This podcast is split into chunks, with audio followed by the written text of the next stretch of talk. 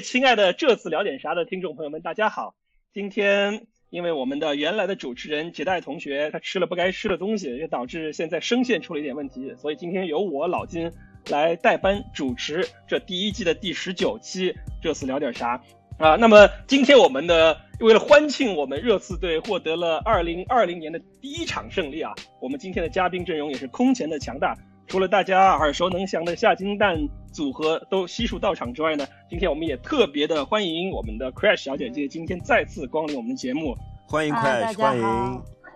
啊，欢迎，对，我是好。Crash，我又来了。那今天来给老金的节操上主持首秀捧场，哎遥祝老金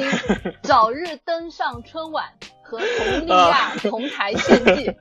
呃，非常感谢啊。好，那么我们剩下来几位老朋友也分别打跟大家打一下招呼，是库里里老师、夏老师，呃，嗯，大家好，我是老金的打工仔 A 库里里。呃，然后是最最近在老家休假的蛋总，Hello，大家好，我是节操像奥利耶。你是黑自己吗？好冷啊！对啊，我就就现现在我就是这样啊。好了，还有最后一位声线有点问题的，不知道吃了什么东西吃坏声带的绝代。我是节操像恩东贝莱，哎，你们怎么都给自己已经起了这个对应的外号了？自从我这个对，曼联球员加入之后给立起来，对吧？啊，小人设立起来。好，那么我们今天呃空前强大的嘉宾阵容下呢，我主要也是欢庆这个球队获得了2020年的第一场胜利。那么其实在这场胜利之前呢，我们还跟这本赛季可以提前发奖的英超冠军利物浦队踢了一场比赛。那场比赛虽然输了，但是应该说让大家看到了一点一些亮点和一些希望吧。尤其是今天和这段时间，很多朋友在微博上留言的关注的点啊，就会集中在坦甘加身上。那么坦甘加好像从这两场比赛中。你为什么就这样自问自答了？从这两场比赛中，好像是横空出世啊，就是一下子瞬间就出现在大家面前。嗯，我先我先想讲一下我最开始认识到坦甘加吧，就是除了他的名字梗以外啊，第一次对他有深刻印象，应该就是在虹口那一次。因为其实哦季前还有 ICC 啊什么的，就是电视啊、电视或者电脑转播什么的我都没有看，包括他踢尤文什么的我也没有看。然后上海行现场看起来其实还蛮惊喜的。当然，这份好印象啊，其实很大程度要得益于节操像吴亦凡，哦不对，吴秀波，对，哦也就是陈陈总，陈总，陈总的加成。杰少像是巨星云集啊，又出来 对不起，对不起，对不起，吴亦凡啊。那因为看球的时候，陈总在旁边嘛，然后他就一直非常非常非常的欣慰，然后来在边跟我安利什么，我操，这个小孩真不错，什么看看到了超出他年龄的冷静啊，稳的一笔啊，之类之类之类的。然后包括穆里尼奥刚来的时候，陈总就说，比起福伊斯嘛，啊、穆里尼奥肯定就他觉得穆里尼奥肯定认为坦甘加是更靠谱的。所以这里呢，我一定要转达一下陈总的那真的是给陈总说说中了，对吧？真的给陈 总说对。对对，陈总是真正的懂球帝啊！陈总是第一个拥有坦甘加球衣的热刺球迷，真的中国热刺这现在应该是至少是我们球迷认识的吧？至少他有他他已经印，就是这个赛季的球衣，他印了那对他是真的应该是目前大陆地区第一件吧，应该是唯一的一件，我觉得应该也是。对。然后相信就是对利物浦的首发名单刚出来的时候，很多人都会很惊讶啊，一个完全陌生的名字。啊、而且有一个小插曲啊，就是我看到赛前赛后推上有很多人就是由坦甘加的名字联想到了啊一四年那场切尔西踢利物浦时候，穆里尼奥同样摆上的一个捷克中卫小将卡拉斯。不是说技术特点什么的像啊，就是同样都是二十岁左右，然后卡拉斯那一次是首次切尔西首发，然后我们坦冈加呢是英超首秀同时首发，卡拉斯后来怎么样了？我怎么好像从来没有听说过？人好像没了。对对，就是哎，后来就我建议去问去请？教蓝桥字幕组啊，这个卡拉斯人是哪儿啊？可以可以艾特可以艾特蓝桥字幕组啊。嗯，对，然后我继续说完，直接发问就完了嘛。卡拉斯当时成功盯防了苏亚雷斯嘛，然后这一次坦甘加则是盯着，也算是限制住了马内，还有后来换成萨拉赫那一边。好，历史是惊人的相似啊，可惜就是没有人滑倒嘛。然后可以说整场比赛，我觉得尽管丢球他的冒失可能有一定责任吧，但整体来看防守表现还是值得人鼓掌吧，是热刺最近以来为数不多能够让人记住的亮点。然后我自己是挺喜也挺喜欢他的，我感觉他好好在呢，就是加大了怎么说我们防守体系的韧度或者弹性吧。啊，我我不知道我瞎扯的这种术语对不对啊？就是我看到他可以。扮演右后卫，可以扮演左后卫，还有三个后卫中灵活性较大，就是常常上上抢的那一个。嗯，对利物浦的上半场，我其实一直都以为我们在踢三个中卫，直到后来被纠正。但是不管怎样，嗯，如果我们想尝试就是进攻防守时候三四后卫之间的转换，我觉得坦甘加会是一个非常好的选择。另外一点就是他的进攻能力，这点应该是在今天凌晨对米堡的比赛中体现出来。那这个黑右印啊，就是在边路的推进也是很不讲道理，而且体能看起来挺不错的，传中也可圈可点两次吧，反正我我记得有塞塞尼翁吐饼那一次，对。然后最后呢，我是想为他的球风点个赞吧，人狠话不多，自信不上头。我希望，我希望奥利耶可以好好看一下自己不是没有。接下来是不是要对着我们翻花手了？然后赛赛尼翁也要好好看一下，没有比他大几个月，胆子倒是大了不少。当然，呃，就这次我还是要保守一点，给自己留条后路，谨慎乐观。对，不然像赛赛尼翁，我就抓着被老金黑。每次要说像 Crash 吹的怎么样，怎么这样，怎么样，怎么样，我看也不怎么样嘛，对吧？然后对，然后我还比较期待，就是最后最后一点，最后一点啊。就是如果正儿八经打两个中卫啊，我我想看看他就是到底能踢的是什么样子。对，我这里我想提个问题啊，就 Crash，我下次可以再跟你秋后算账。就你觉得他跟达文森、桑切斯谁谁的上限比较高一些？呃，不是不是，谁的上限更高一些啊？我喜欢，我更喜欢桑切斯。我说实话，我知道很多人不喜欢，但我真的很喜欢，所以我选桑切斯。你还是选？你觉得他上限可能还更高一些是吧？啊，就是两个人还是不太一样吧？你有期待过他在哪里啊？你有期待过你最喜欢的这两个中会搭档的场景吗？没有，就是不可以，就是不可以。或者他们两个人搭档右边的，就是坦克加在右边后卫，然后桑切斯右中卫，左中卫是托比。这件事情不是上一场比赛已经发生了吗？啊，对对 啊对，嗯，只要两个人不站在完全都站在中间，我觉得还还哎，那就那就这样吧。不过米堡嘛，进攻能力也没有很强，所以说还是有待考察嘛。嗯，就是这两个人有有相似的地方，我我我觉得他们只能就是一个搭着托比，或者一个搭着维尔通亨这个样子。呃，我觉得想说的一点，至少是说，呃，奥里耶不曾经说过吗？呃，右后卫有什么竞争？右后卫没有竞争。那现在坦甘加的横空出世，至少我觉得是给奥里耶带来了竞争。对，而且还有一点就是说，呃，坦甘加的出现其实是可以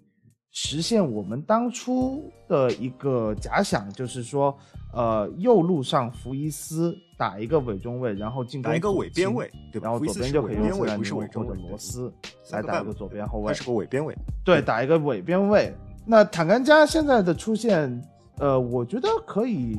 啊，至少在一段时间之内成为热刺这个后防线，你从三中卫转成四个后卫的占这个配置也好，还是就是说坦甘加抱死一边打右后卫。它可以提供更多的灵活性和选择，所以它的横空出世，我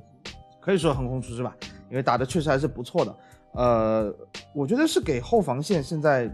这个一连串的失误，对吧？我们很长的一段时间没有零封了，还可以说是带来了一种新鲜血液的感觉。呃，他的出场，他的这样积极的表现。其实我在打利物浦那场球的时候，我觉得他的出现有一个好处，就是他多少激励了一点托比。托比我们之前黑了一段时间，就是他续约了以后，续约以后表现的不好。对他的这个，嗯，对，续约以后表表现的非常的怎么说，有点不负责任，有气无力。我甚至在，对，就我甚至在就是私聊的时候，跟我徒弟阿聪，因为阿聪是非常喜欢维尔通亨和托比这一段呃比利时组合的。我就说，维尔通亨不在的情况下，托比如果一个人这样带着，他经常会出现一些不负责任的处理。包括对利物浦那个丢球，我对呃托比的意见非常大。那么，但是我们看到下半场，当坦甘加呃发挥的非常积极了以后，托比也跟着被带动了起来。至少说他的这个领袖的气质，他开始呃多了很多之前就是之前几个赛季会为队友他擦屁股的很明显防守范围变大了，他有很多对吧积极的向前的抢对断。对对，而且而且他会去喷中场，他会去喷后卫，就是他承担起了一个后防领袖的这么一个呃责任，这一点是让我比较欣慰的。啊，只是当然我们也很多人都在说，如果他旁边是维尔通亨，他给维尔通亨擦屁股的话，他就不会骂维尔通亨。呃，但是他至少至少在这样的情况下，呃，我觉得啊，坦甘加带来的这几个优点是肯定呃值得我们大家去感到欣慰的，也可能是说在这后半赛季，我们应该可以更多的看到坦甘加的呃这个出场，或者说一些比较优异的表现，但是他还是存在，我觉得还是存在很多问题的。呃，我觉得 Crash 和戴总都说的很对，我觉得他的横空出世有一点非常重要，是他为我们省了一笔钱。呃，右后卫的引援不再是一个急需的事情了，因为之前我们都觉得嗯右后卫至少肯定需要一个引援，但是有他来的话，他的类型感觉跟呃奥里耶不太一样，对吧？所以说，同时他又可以打多个位置，让我们觉得在这个位置突然有了厚度和弹性。我觉得我完全同意两位的说法。但是我们回头过头来提想到横空出世的右后卫这件事情，我想提醒大家一下，就是我们一向是有后右后卫横空出世的传统，但这个横空出世很快就会成为一颗流星。比如说，对呃，埃里克戴尔在刚刚加入我们球队的时候踢的是右后卫，我还记得他连续两场比赛进球了，可是他现在已经慢慢的。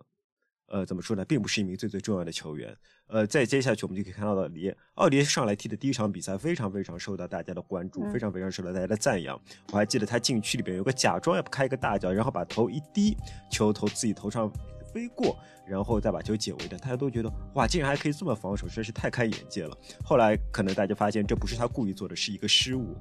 嗯，从此以后他的比赛中就不断的出现类似的失误。再然后下一个就是皮特沃克斯还是沃特皮特斯，我始终不记得这个名字啊。沃克他的还有沃克皮特斯，哎，他在不上场的时候，始终被哲代等，呃，等大佬不断的看好，觉得他是名非常有潜力的球员。那么当他上场的第一场比赛，我印象很深，我忘记打哪个对手了，但是他拿到了全，对他拿到了全场最佳。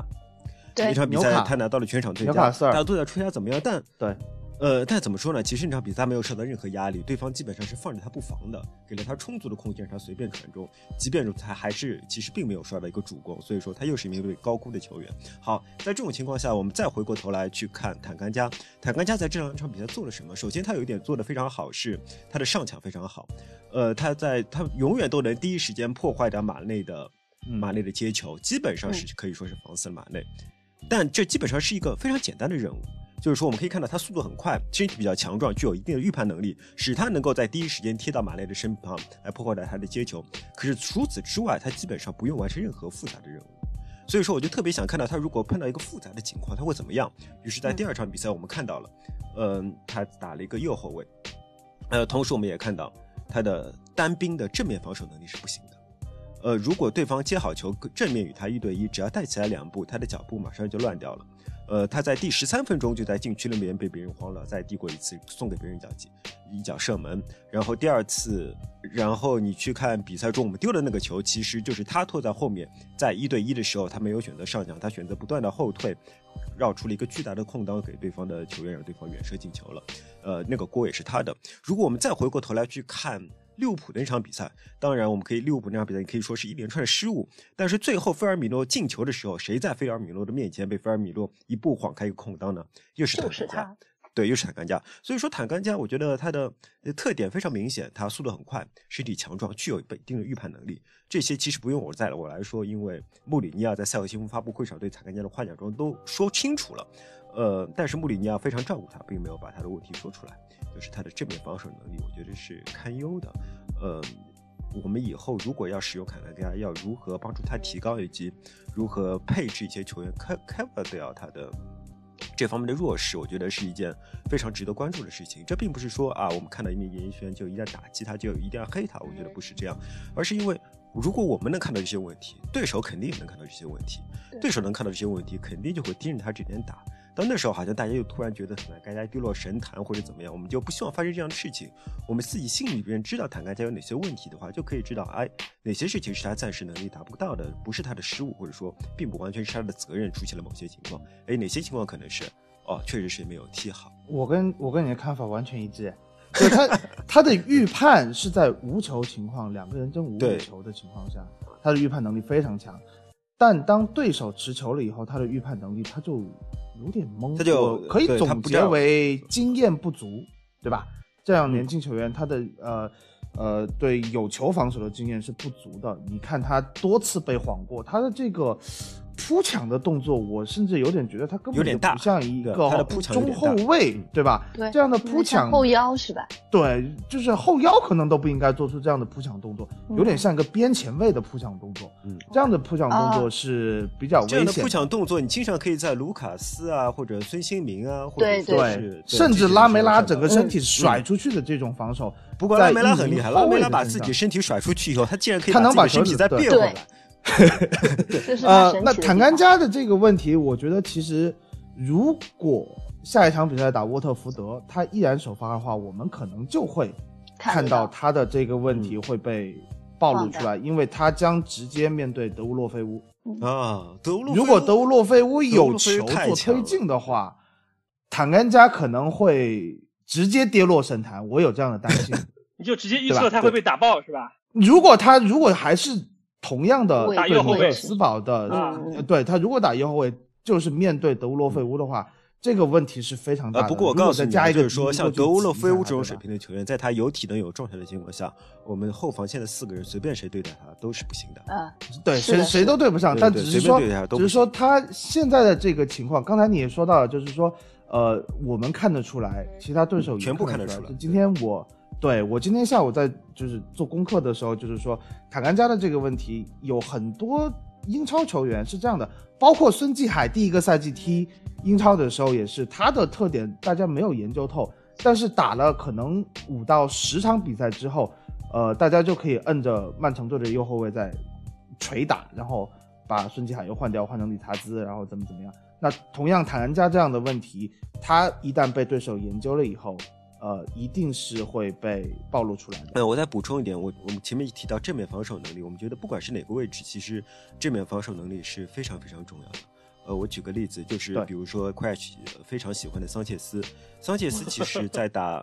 在利物浦上半场的时候，他防守萨拉赫，对对，萨拉赫防守萨拉赫是非常成功的，就是他也是类似于像坦甘加防守马内的战略一样，他去防守萨拉赫接球的第一下，只要萨拉赫还没有把球停稳，他都可以把萨拉赫挤开身体。嗯，但是如果萨拉赫得到一个空间，他把球带起来，使用两步把那个把桑切斯的脚步带起来以后，桑切斯马上就没有办法，就像一个僵尸一样，他会直挺挺的摔到地上。我们就是看到。我们每个人都看到了那个场面，所以说，呃，桑切斯也是，其实从某种角度讲，他确实，我觉得他跟坦卡加甚甚至有点接近，就是他们有一定的预判能力，呃，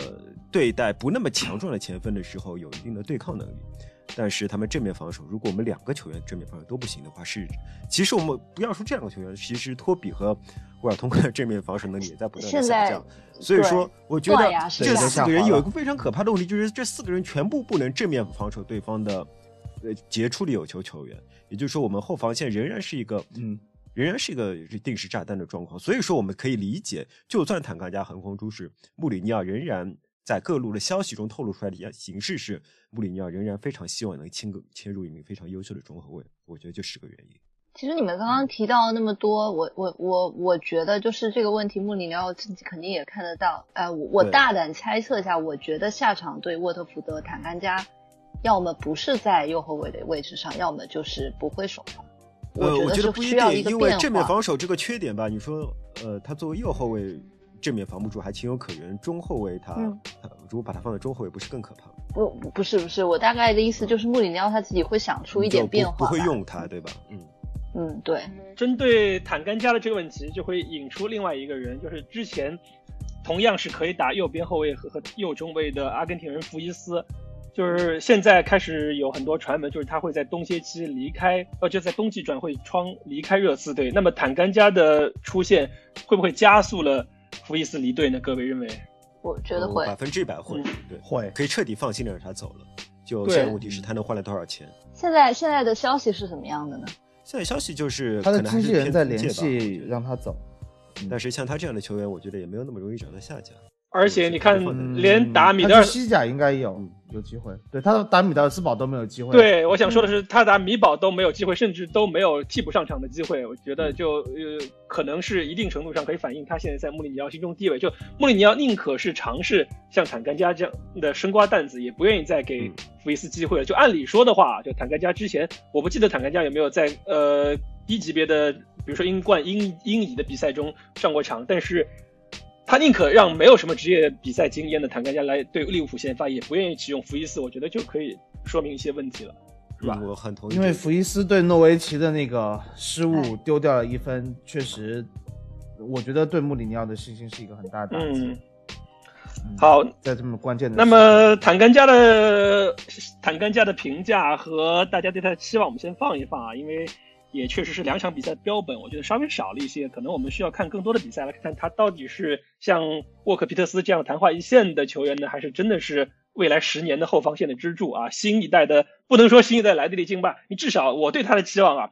我对他期望说出来。大家会不会笑啊？嗯我对他期望是不是能达到尤尤尼斯卡布尔的水平？就因为你们说什么是能，呃，我对你们说他什么上抢克斯的水平对，你们说他什么上抢不行，上抢比较冒进，就让我想到了卡布尔。就卡布尔其实也是右后卫跟右右中卫都能打，嗯然后身体也不错，速度也挺快的。然后 就是你们说到的所有问题，我再仔细听你们说到所有问题，就让我想起了前热刺队的队长嗯尤尼斯昨卡布尔日重现的感觉。啊，对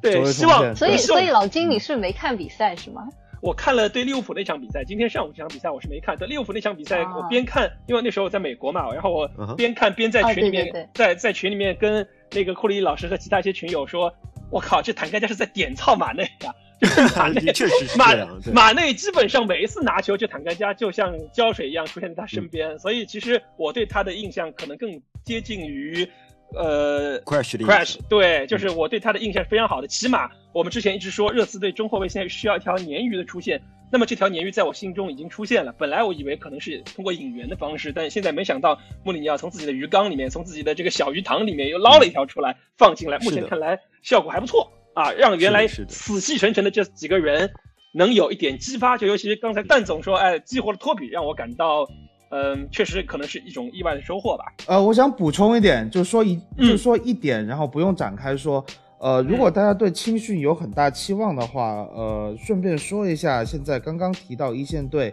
一起啊训练的那个，就是太尴尬和哎呦妈组合的 那个叫埃约马。啊，埃约马曾经也是热刺青训队的队长，他和坦甘加一样都是中卫出身，但是因为安约马这几年没有长个子，就一直被安排到右后卫的位置上。他？跟坦甘加，但是他跟坦甘加就在同龄人当中，他们两个的身体都是非常好的。他跟坦甘加是呃一样的风格，从球球探的这个报告上来说，呃，但是这个安约马还有一点就是他的传球据说很厉害，哇，而且看了几场那个呃，就是 U 十九不是 U 十九，就是那个欧冠欧冠青年吧，嗯，青年队的青年欧冠，青年欧冠，对，青年欧冠嗯。还有那个、呃青年足总杯，呃阿约马是有几次从右边就是手术刀般的传球助攻球呃前锋线得分的，所以如果说坦甘加能够踢出这样的水平，我大胆预测一下，呃可能阿约马跟一线队训练一段时间，在后期，嗯、可能也会有一些机会。哎，听你这么说，他甚至有后来居上的可能，我觉得，因为有可能，因为他一直是球队的，就是青年队的队长。因为一个拥有向前送球嗯能力的边后卫，就让我想起了我念念不忘的，对吧？本戴维斯啊，本戴维斯，我是很想说他的传球跟本戴维斯一样，但是我只看过他两场比赛，那两场球他都没有传中，就就我也不知道为什么他现在就是没有比赛录像的呃这个好，那么另外另外一位大家非常关注的球员啊，今天凌晨有进球，就是我们一直在讨论要不要买断他的这位阿根廷球员洛塞尔索啊。就其实洛塞尔索最近一直有比较多的上场的机会。那么上一场比赛打利物浦那场比赛，就他已经几乎是捅破了这个窗户纸，就差点就是为我们扳平了比分。那么今天终于是在对米德尔斯堡这场比赛中获得了进球。那么几位来看看，就是这个这笔如果东契奇买断的话，这笔交易值不值，以及他接下来这段时间会在热刺队这个中前场扮演一个什么样的角色？嗯，这两场比赛看下来啊，我觉得就是。啊，洛塞尔所给我的感觉，如果用一个字的话，就是上海话里面那个叫什么“零”，是吧？我还以为你要说“港”。没有，呃，如果是两个字呢，那就是买断；如果是六个字呢，那就是买它，买它，买它。对，然后。我我刚刚那个呃，戴总提到说坦康加好像就是后卫线上的一个新鲜的血液一样，但其实虽虽然我们看了那个洛塞尔索比赛看了挺多场的，但是我觉得拉梅拉回来之后，他们两个同时在场上有给我一种眼前一亮的感觉，就特别真的特别的灵，然后呃，包括两个人的跑步的样子啊，甚至甚至都有一点点接近，还有那个抢断，还有几次抢断，洛塞尔索这。啊，这两场比赛抢断的次数也很多，啊，包括那个进球什么之类的，两个人的进球，我记得一个是右边切进去，一个是左边切进去吧，几乎就像对称一样的，反正就是零，嗯。呃，比起洛塞尔索，我其实还稍微更想聊一点拉梅拉。你们有没有觉得，就是因为热刺一直是有球员受伤以后断崖式下滑的这种传统，对吧？我们可以举出无数个名字，都是这样。但只有拉梅拉不是这样，拉梅拉好像赛亚人一样，他每次都会受到一个好像会危及职业生涯的重伤，一下子就休两三个月。可是他回来的时候，每次一回来都是满血回来的，而且他的身材变得更好了，体质变得更低的，脸的凹陷变得更加深刻了啊。但是他的表现却呃对，但是他的表现。却就是就有每次都是有提升，好像每次他休息过一段时间以后，又都长了脑子一样。我觉得拉梅拉倒是一个可能是更加亮眼的存在。呃，至于洛塞尔索，呃，怎么说呢？他让我想起了他最近的表现，让我想起了刚刚到队时候的水森。就是说，可能比水汤要强，就是他有一些大范围的跑动，他有一些非常漂亮的接应，他有非常多失败的向前传球，就是他有很多向前传球都传对方脚下，这是水深在刚刚来到热刺的时候一些标志性的表现。但同时，我觉得有一点非常好，就是像刚刚快想说说的，我觉得他跟卢卡斯和拉梅拉之间有了一些化学反应，因为我们后来可能会聊到。呃，聊到我们的许仙，对吧？我们可以看到许仙是没有跟任何球员有化学反应的。我们特地聊过许仙跟卢卡斯靠得很近的时候，两个人也完全不来电。只跟我有化学反应。对，但是我们可以看到，就是呃，卢卡斯、拉梅拉和那个他们三个人之间是有化学反应的。对，然而这样的话就可以形成一个非常有效的三人的进攻的小组。这三人不但是个进攻小组，还是一个防守小组。因为我当我们看到，呃，戴尔在场上的时候。戴尔可以起到延缓对方进攻的作用，而当对方面对戴尔准备想再想我要往整个方向过他的时候，哎，他背后会突然出现一条腿，这条腿可能是卢卡斯的，可能是拉梅拉的，可能是洛塞尔索的，也可能是温克斯的。反正这四个小个子，一共五个小个子会形成一个包围圈，把对方的球断下来。我觉得这是一个非常可喜的状况。我非常希望我们在未来在进攻和防守处中都出现有效的小组，而不要像以前那样各自为战。然后还有很多那个朋友们会问啊，就是埃里克森现在看来是走是时间问题，可能是冬天走，可能是夏天走。那么又是旧事重提。从这两场比赛的情况来看，你觉得洛塞尔索有能力取代埃里克森在球队中的地位吗？战术地位吗？因为刚才那个库里老师说。现在的洛塞尔索让他想到了刚来热刺队的埃里克森。那么你觉得给他一点更多的时间，会不会能成为巅峰时期 carry 着热刺队的那个埃里克森呢？巅峰时期 carry 热刺的埃里克森有个前提，就是他的背后有，他的身边一共有三名非常强力能够吸引防守的球员，对吧？现在这三名球员都不在了，一名一名是登贝莱，一名是沃克，还有一名是巅峰凯恩，这三个人都没有，没有这三个人的呃水森，他就只有一个能力，就是外围抓二点的远射。这是他最强的一个能力，但这个能力我们其实还暂时还没有在洛塞尔索身上看到，所以说洛塞尔索必须走出一条自己的路，水森那条路他是没有办法复制的。对，就是就水森那套配置太好了，就是你踢的太舒服，就在那个位置换了个人，比如说换成我去，可能也能踢的还不错，是吧？呃，你是没有希望的。不，博格巴本巴还是有希望的啊，有希望。各位觉得这两场比赛除了我们刚才提到这两位球员之外，还有什么亮点？呃，我特别想提一下卢卡斯，因为卢卡斯承担了凯恩走掉以后，他要踢一个九号位的位置，而他之前也接受采访时也说过，大家都知道我从来不是一名九号球员。他在波切蒂诺手下踢九号，也踢得非常的 struggle，非常的折磨。我们可以看到他反复非常盲目的冲向对方后卫的身后去跑一些根本不可能进一条球的位置。我们看到他不断的跟最后对方最后一名后卫挤身位去抢自己根本就。抢到了一球，抢到了球也不会过来的那些位置啊。但是这两场比赛它不太一样，而且这两场比赛它体现出了两种完全不一样的踢法。呃，第一场比赛他其实是一直对位对方最弱的一个中后卫，其实也是我们赢球最大的希望，就是戈麦斯。戈麦斯实在是踢得太差了，相比卢卡斯基本上就是完爆掉他。非常可惜，我们没有在戈麦斯身上取得进球。嗯，呃，卢卡斯基本上是处于一个冲击身后的。不断的冲击他的身后，不断的跟他去拼二点球。他的身高比卢卡斯高那么多，但是争抢一点球的时候，他完全输给卢卡斯。呃，但是第二场比赛你可以看到卢卡斯就换了一种踢法，因为对方不再是一个高位防守的状态，而是一个低位防守状态。呃，卢卡斯，我非常担心卢卡斯又进入那种反复去冲击对方身后的状态，但是他没有，他回撤的非常深，并且用这种回撤带给了球队，他自己没有直接进球，也没有直接助攻，但是他的这种回撤彻底就是非常完美的串联起了球队的中前场，呃，让我们可以达到有一波又一波的进攻呈现出来。穆里尼奥说我们踢了很好的半场，我是觉得我们踢了很好的六十分钟，呃，这六十分钟就是卢卡斯在的六十分钟。卢卡斯下场以后，其实我们球员之间的联系就下降了，呃，当然这也跟替补卢卡斯上场那些球员有关。就我还想再吹一个人，就是温克斯。我觉得温克斯这样一场比赛，就是感觉他进步非常大。我不确定是因为呃利物浦没有给他足够的压力，那个比德尔斯堡没有给他足够压力，还是他真的取得了那么明显的进步。但是我觉得温克斯送出了更多的向前的有效传球，同时他的转身速度变得更快了。你观察他在上场比赛的时候，他的头会像一只公鸡一样不断的左右晃动，他是不断的非常努力的去阅读比赛，就开始抬着头踢球了，是吧？对，他低着头踢球，对吧？他可能一直是抬着头踢球的，但是他的身体状态并不不能跟上他的脑子。可是现在我觉得他的好像身体状态有多少回来一点的状态，有点能够跟上脑子了。他转身非常快，可以同时转身方向的选择也非常机敏，他向前的传球非常稳定。呃，经常可以找到前场能够接应的点，而且给的非常舒服。我觉得，呃，我不确定是这场比赛他受的压力比较小，还是他真的取得那种那么多可观的进步。我觉得，如果是他真的取得进步，这是非常可喜的一件事情。这关于温克斯，我觉得我们可以在以后的比赛继续观察。嗯，也有对，也有可能是他个人状态就调整好了。各位不是一直强调，尤其是杰代调整，杰代一直强调温克斯是英格兰国家队的主力，好吗？虽然这一点我们都不承认。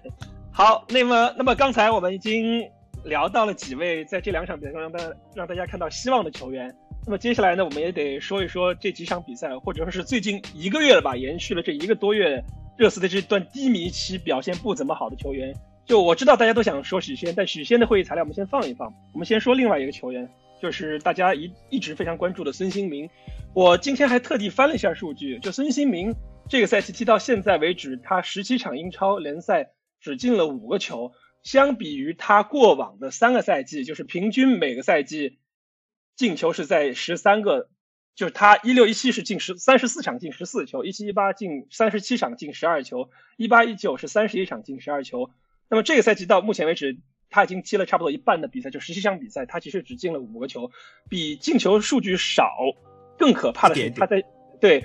比进平均进球数据少，更可怕的是他这两场比赛在没有凯恩的体系下踢的似乎跟去年没有凯恩的情况下的他好像有点区别，尤其是对利物浦，对，尤其是对利物浦这场比赛，可以说啊，就他错失了一个绝佳的机会和一个比较好的机会。我觉得在我的眼中，他错失了一个 S 级的机会和一个 A 级的机会。就是我先想先想说一下那个数据问题啊，因为其实在我的印象里面，就是嗯。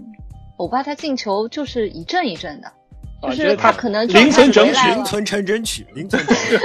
对啊，贝尔巴托夫是？回来了一场就进了两三个，然后连续两三场都这么干，这数据一下下就上来了。所以数据倒是没有什么，但是他最近的状态是真的不太行。对，而且我觉得是不是他会受到一些他之前吃红牌的这些影响，所以他在场上限制了他一定程度上他踢球的积极性。这是我单方面的臆想啊，就各位觉得有没有这方面的因素？他心理上会有些毕竟吃了这么多红牌，他心理上或多或少会收一些动作，就导致很多五零五零、五十五十的球，他会不去很积极的拼抢的。但是你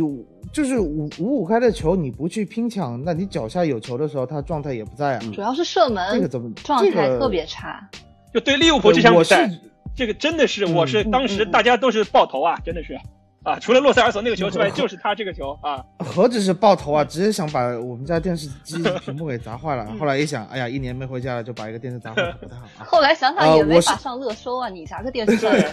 对。嗯，对啊，好像是哦哈。呃，我是觉得他停赛三场比赛回来以后是这个狗屁状态，我觉得说不过去。尤其是尤其是现在热刺队非常需要有人进球，就在凯恩倒下，对，特别是大家对他特别有期望，希望他能接起凯恩进球的这部分责任，结果他让大家失望了。你休息就是你少打了这么多场比赛了以后，你居然是这个身体状态。包括昨天打米德尔斯堡的时候，你可以看他跑起来的那个感觉还是比较发沉的，脚很沉，对吧？啊，对对，我就觉得这是孙兴民嘛？孙兴民怎么是这样一个状态？我是很不满意的。特别还有一个更不满意的是，虽然说我这个东西可能有一些就是呃矫枉过正啊，就是说他和罗斯打乌诺那个。视频打得这么开心，然后这两个人是现在 热刺队里面状态可以说最最烂的两个人。你们俩打乌龙还打这么开心啊，对吧？就 就是你你们两个就跟就你们这两个打乌龙的这个状态一起稀烂，这太不好了，是不是花了太多的时间去陪 病床上的西索科打乌呢？我不是太理解啊。反正我是觉得，就是我一直是比较说，如果是说球员有一些状态上的起伏。或者是说他有一些发挥失常，我会去从一些，呃积极的方面去给他觉得是，特别关注场外信息的人，就是最早开。但是孙兴民这个风蓝玉的时候也非常关注。对对，但是但但是孙兴民这个状态我是非常不满意的。蛋总一向喜欢视奸别人。怎么是这过分了啊？这这这这不太好啊！我觉得很符合事实。对，你你只能说天蝎座人比较容易捕捉信息，天蝎座人比较阴暗，天蝎座人比较阴暗啊。但是如果天下所有的天蝎座只针对蛋总一个人 啊，但是如果真的是说，为什么孙兴民在这段时间，他去年的一月份，如果大家记得的话，他基本上是在凯恩那段时间受伤了以后 carry 全队的。对吧？对纽卡斯尔的绝杀，对吧？对沃特福德的绝杀，还是反正他当时有很多的绝杀，有很多关键的进球。呃，我觉得一个是他当时的状态和责任心的这个，呃，摆在一个比较好的位置。同时呢，也是那个时候的战术，呃，还是比较照顾他的。特别有一个略伦特和没一个略伦特。差很多很多，差非常多，而且还有一点呢，呃，就是等会儿我们会，就是刚才老金说的这个许仙的会议材料已经准备好了，嗯，我是觉得在去年的同一时期，阿里踢的位置是阿里喜欢踢的位置，他而且他和孙兴民之间的联动会更多一些，现在的阿里踢到的位置不是他喜欢的位置，当然这个东西你不能，我不是为阿阿里开脱啊，只是说阿里他现在本身的能力确实。他在那个位置上，他没有化学反应，他承担不了八号位。对，其实我我我是想这么说，就是我先提前说一下阿里这个问题，我先先帮他洗啊，你们等会再黑。就是说有人有很先把我的会议材料给给打开了。呃，先先先说一下吧，就是说 有很多球迷在说阿里埃里克森，呃，甚至温克斯在打那个利物浦那场比赛中不在位置上，呃，踢得不好，踢的是一个这种消极怠工的这个状况。我是这么觉得的，就是说打个比方，呃，我们都听过，就是节操上吴晓波陈总给我们做的财报，就是我一个学医的，如果你叫我去做财报，你让我研究研究，我可能就会做得出来。但是我为什么要去做财报？这就是阿里埃里克森，包括温克斯在这两场比赛，呃，或者阿里就是说过去的这一个月都承担了这么一个责任，就是说他踢的位置，他不是他一个。喜欢的位置，最喜欢的位置，他不是他的专业位置，不是说喜欢吧，就是说他不是他的专业位置，就是说他如果实在是想去研究研究这个东西怎么踢，他是可以踢得出来，他可以做得出来的。但是我不想啊，我为什么要去踢这个位置？我这个位置上明明是有人的，呃，比如说阿里现在踢的八号位，你可以说上一个戴尔上来也行，或者是哪怕你把万亚马提上来也行。阿里说我想就踢一个前场核心的位置，为什么不让我踢？在这样的情况下，他有一些心态的波动，然后在这个位置上他一直就踢不来，他是有一些心态的问题的。所以说，呃，从心态的角度，从球员位置安排的角度，我们也一再说，波切蒂诺的后期没有把球员摆在他们喜欢或者习惯的位置上，会让球员的能力大打折扣，进而让球队整体的配合水平大打折扣。所以我是说，阿里这个问题，就是因为他不在位置上，所以他踢得不好。呃，也同样他不在位置上，多少影响了孙兴民，呃，以至于最后那个是阿里传拉梅拉那个球也没传好嘛，对吧？昨昨天那个球，就是最后补时阶段可以绝杀的，嗯哼，嗯，就就有这样的情况。所以说，呃，为孙兴民和阿里先洗白的一点就是说，这个体系，这个配置和去年同期都不一样了，所以我可以看得到他们是在这样的体系中。表现和能力对他们都会有一定的下滑。但是作为职业球员，作为凯恩受伤以后进攻中应该扛把子的球员，他们没有承担起更多的责任，或者是说他们的这个积极备战的这个程度没有达到球迷或者是说穆里尼奥的预期。这点是绝对要批评的。呃，我不太同意蛋总关于阿里的说法。不过我们可以先把阿里放在一边，我们先来讨论一下孙兴民。呃，我觉得我们之前讨论过，就说孙兴民其实是一名枪管型的球员。作为一名枪管型的球员，他需要扳机，又需要枪托。那我们想象一下，他在他的右边路，当然他本身状态肯定有起伏。我认为他现在确实在一个状态的低点。但是我们再看他右，他在他左边路获得了怎样的支援呢？他在左边路旁边是我们。公认为现在在中场表现最差的阿里，在他身后是所有传球都失败，可能全场比赛只能拿出百分之五十的传球成功率的罗斯。在这种情况下，他的身边没有任何支援的情况下，我觉得他的踢不好是非常可以想象的。孙兴民最大优点是两个，一个是当面他面对面前有大量的空当的时候，他可以往前插，呃，他的带球速度是非常快的。还有个优点就是他在禁区的左肋部。他的他就就一招是踩单车，他踩了单车以后可以左脚射门，可以左脚传球，可以右脚射门，可以右脚传球。他的选择非常多，对方非常难以防守。在这种情况下，他可以依靠爆射来打开局面。呃，但是在打利物浦的比赛中，他没有获得这样的机会。呃，阿里也好，或者说呃罗斯也好，他们在左侧都没有给到。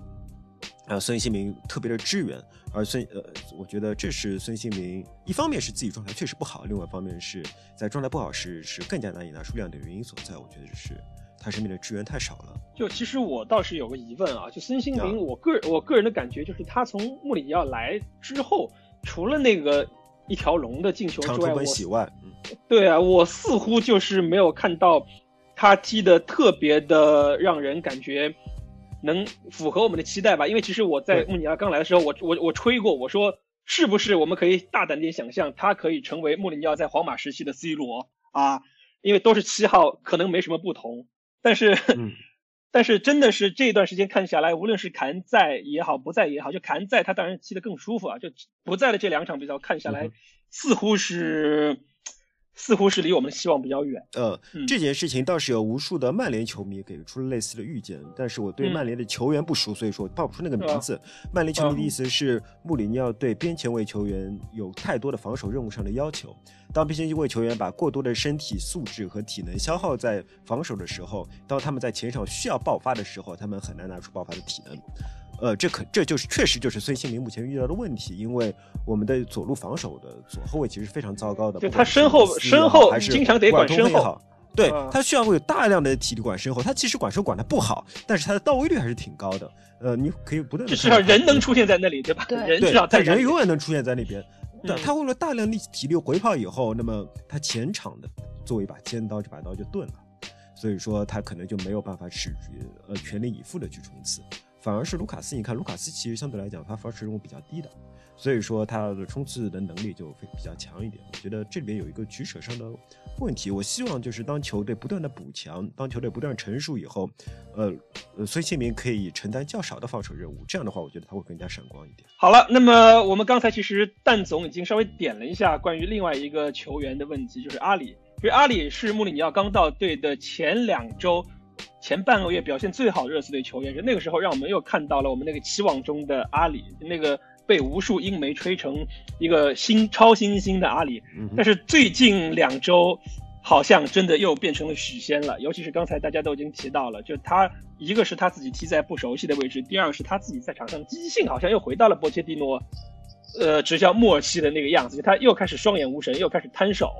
又开始慢悠悠的散步。我我是我是真的就是我也找不到任何的理由，就是嗯，大家都知道阿里可能是我最喜欢的球员吧，没有之一。然后嗯，你说他不在他自己的位置上，他也不是说没有啊，就是他以前也有在自己不喜欢的位置上踢出过好球。就是我一直想回忆，就是对皇马的那一场比赛，当时他的位置也是拉在很后面，对不对？然后。然后他的那场表现还是很好的，但是他现在的这个心态就有点爆炸。就你你想说他的那个肢体语言啊，就是如果说该给到他的球没有给到，就进攻的时候他会频繁的那种摊手、跺脚、跳跃。对，就对，就他阿里年纪这么轻，已经感觉是一个球霸的技法，就有点 有点是那种老球皮的那种感觉。想起了过去的自己。呃不，现在也是这样啊。对，然后还有包括就是，但是就是大家群里面大群里面就很多球迷会有提到说，就是阿里处理球就太太漫不经心啊，或者说太爱玩、太爱太随意什么的。但是说实话，我就喜欢他这个随意。你比较你觉得是潇洒？这就是阿里啊，阿里用的就是用了你用阿里重点就是要他的出球潇洒，要他的出其不意。但是他的出其不意。他不能在八号位上踢得出来，他也不可能在中圈这个地方你给他潇洒随意，他必须是在大禁区弧顶这一段，或者是说禁区内，对，他可以踢得出来。所以我觉得还是位置的问题。另外，他自己心里面没有摆正自己的位置，其实啊，对对对对对对，嗯。就是这样。虽然他说自己是二十三岁的老将了，但是他还是一个孩子的心态。我觉得这辈子就黑过一次阿里。对，我觉得心态可能没有那么重要。单纯的原因就是阿里就是不会踢这个位置。他在这个位置上，别人可能是体如鱼得水，或者说是一个黄色的点，他就完全是个红点。他作为一个红点球员，还必须不断的踢这个位置，于是他就。呃，情绪就越来越低落。这个情绪不一定就是抱怨教练，或者说抱怨队友，嗯，纯粹是因为当你每次球处理的都不在自己的心意上，嗯，自己反复的踢不好的时候，你就是会非常非常生气，而且这个时候生气有时候就会，呃，就会撒出来，对吧？我觉得 阿里的问题还是还是全全队问题一个呈现，就是。呃，其实我们的防守是有问题的，防守的问题造成了阿里不得不踢的一个比较深的位置，而他又完全不会踢这个位置。最关键的是，我们在很长一段时间内没有替补，也就是啊，你要考虑到阿里他不但是一个踢着自己不喜欢的位置的球员，还同时其实也不是不喜欢了，不适应的位置球员，同时他还是一个不断的打了非常非常非常多的比赛的球员，使他的身心都非常非常疲惫。我觉得现在一个非常好的一点是拉梅拉复出了，拉梅拉完全可以踢这个位置。我觉得一方面就是拉梅拉可以为阿里分担更多体能上面的东西，他直接就是我觉得可以让阿里休息一下，让阿里休息一下，同时考虑一下有没有可能让阿拉阿里和拉梅拉共存之类其他的问题。因为当有阿梅拉和洛塞尔索重复出现的时候，我们可以看到我们的中场会增加一点硬度，这样的话就不需要阿里来提供这个硬度了。所以说，呃，我觉得以后还是有希望的。阿里还是太累了。呃，那我总结下来，其实阿，我觉得阿里跟孙兴民各有各的问题，但是听起来这些问题感觉都很小，就比比起什么能力上或者是经验上不足的其他一些球员，或者脑子问题。对对对，我觉得这两名球员可能可能还是一个现在在场上踢的位置以及他们自己的受战术战术打法的限制，导致了他们现在踢得很别扭，由此。衍生到他们自己在心态上有些微妙的变化，因为你人嘛，总是会在踢顺风球的时候，整个人心态好的时候，你什么什么神仙球都能踢出来。就你在不熟悉的地方也能踢出来。这段时间可能是球队整体状态又不好，又连续着平和输球，导致他们再加上你在一一个很不熟悉的位置来踢球。就比如说我们蛋总，他可能是研究传染病的，但是你突然把他调到牙科去。然后你牙科偏偏周围的同事都长得很丑，没有像传染病科这么好看的小姐姐陪伴，那我肯定就不爽了呀，对吧？如果牙科的小姐姐、牙科的医生跟护士比传染病的还要漂亮，那我相信蛋总也能在那边干得很开心，是不是啊？你你是在说哇塞，金眼科银牙科，你居然拿牙科来做比喻，哇！你让我去牙科，我是干的哦。可是你没这个能力啊，就比如说，对，确实没这个能力。对，就比如说让我是皇马，我也想去踢啊，可是我我能在那。边我可能连捡球都不一定能胜任啊，不能不能完成其他的要求快发的战术，是吧？啊。呃，但是我还是稍微有点担心阿里，因为穆里尼奥之前说过，他就希望在阿里这个位置上的球员是既能胜任九号半的位置，回来又能胜任八号八号的位置。哦对在这种意义上，他才是一个可用的棋子。如果阿里他永远只能踢九号半的话，那么他很可能会成为一个穆里尼奥经常会说的奢侈奢侈品级的球员奢侈奢侈品，对，嗯，而穆里尼奥的球队里边是不希望可以养一个奢侈品。其实穆里尼奥还是想有一个兰帕德嘛，你刚才说的这样的人，就是我感觉就是兰帕德对吧？嗯嗯，下次问问蓝翔字幕组出不出兰帕德的那个我是很期待啊。好，那个我们说了几这两场比赛中踢得好的和踢得不好的球员，那也有很多朋友关心啊，就这这两场比赛没了坎恩之后，球队在进攻上有什么变化？我们看到对利物浦的这场比赛前七十分钟，球队还是起了很多高球，但是在呃洛塞尔索跟拉梅拉上场之后，到本场今天凌晨对米德尔斯堡这场比赛，球队的战术体系、球队的进攻战术出现了一定的变化，就是球队开始打很多的地面渗透。那么各位觉得这种调整是被动的呢，还是是一种主动求变？必须是主动求变的。嗯，如果不求变，如果不求变的话，我这支球队就怎么说？我其实唉这一个月的时间就是呃可以甩锅给我啊，就是说我已经我嗯我回国了以后，呃热刺队一直就没有踢得好过啊、这个这个问题，就是说我很不满意这一段时间。我对球队就是说，这不是一支我熟悉的热刺队，可能是我那天打利物浦中场的时候，我还跟库里老师吐槽说，这是一支让我感到恶心的热刺队，可能是除了 很陌生除了对除了桑蒂尼带的那支热刺队以外，这是让我最恶心的一支热刺队。为什么呢？就是说你哪里来的 to dare is to do，对吧？我在我的心中，热刺队是怎么样？就是，呃，打个比方吧，国产电视剧有点像《亮剑》的这种独立团的精神，就是不管怎么样，热热刺队就是说，呃，如果碰到强队，我们一直是一支神经刀。就我看热刺二十年的时间，就是说，老子打的就是精锐啊，就是利物浦，就我们对吧？得，我们输也我们输也是输的轰轰烈对就是就是就很窝囊，以至于我们。输了利物浦这场球以后，我为什么我那天专门发了一条微博，就是很多人都觉得很开心，看到很积极的，一面。啊，觉得我们觉得我们输的很很光荣对我我就觉得这。这这是这我是准备要录我场聊点啥吗？不是只有阿森纳才会站着死吗？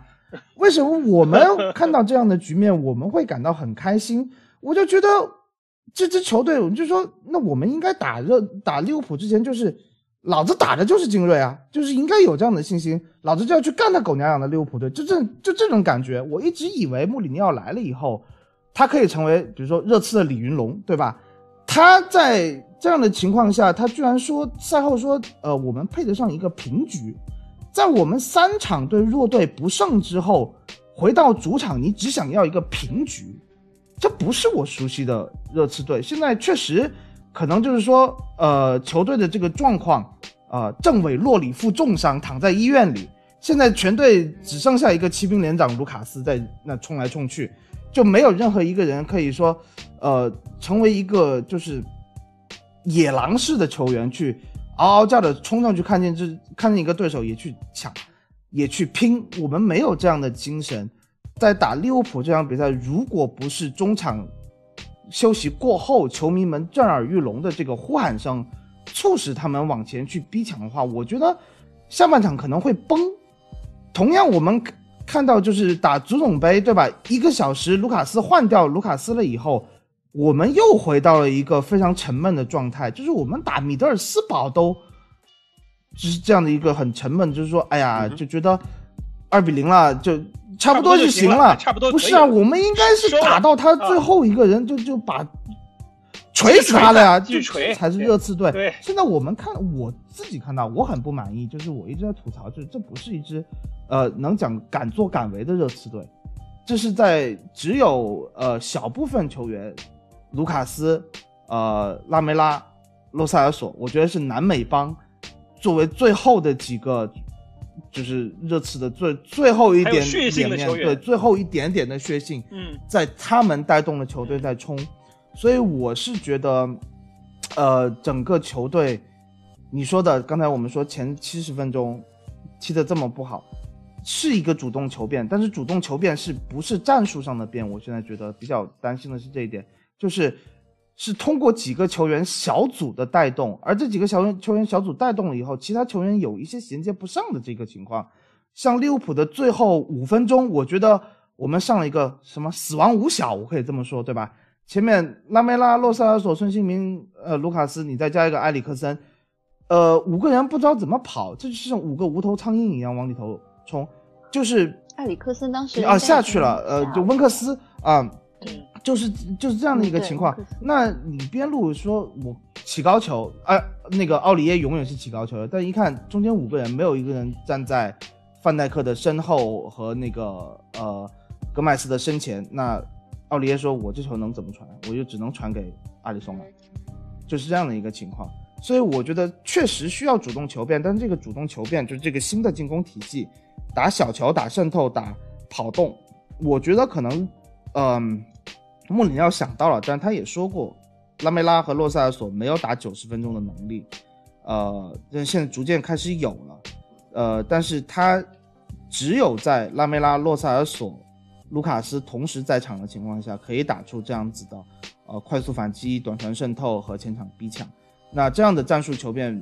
嗯，穆里尼奥可能是希望去做出来的，但是这太依赖于球员，而不是一个整体的有这样子的想法。因为我可以看到我们的后防线的弹性是非常差的，在打利物浦这场比赛的时候，我们化解了一波进攻了以后，进攻球权交到交到前场，前场三个人或者四个人能够拿一下球组织一波进攻，但是被利物浦破坏了以后，一打回来，中场大片的腹地是全是红衣球员。没有一名白色球衣的球员能从大禁区里面及时的走出来，连接起这个球队的，就是前后场，这是让我很担心的一个情况。所以说，呃，虽然说前场的进攻是有一些变化，但是这个变化我觉得不是一个成体系的变化，是值得担心的。你正好说到了我的担忧点，我就我觉得球队这一场这两场比赛的看下来，我觉得球队的进攻嗯就显得特别的随机，就是我谁状态好，我这一下就能趟一下，我就能连续过掉两个人，那我就能形成一波威胁，或者是对方后卫突然有一个失误，那我就有威胁。很少看到热刺队成体系的我连排的进攻，我就这一波不行，我回头再组织一波类似的进攻。呃，我觉得大家都是踢到哪儿算哪就有机会大家就一窝蜂的都上去，所以我我是同意，或者说是我我是我是赞成蛋总刚才对于球队的这种变化的分析的。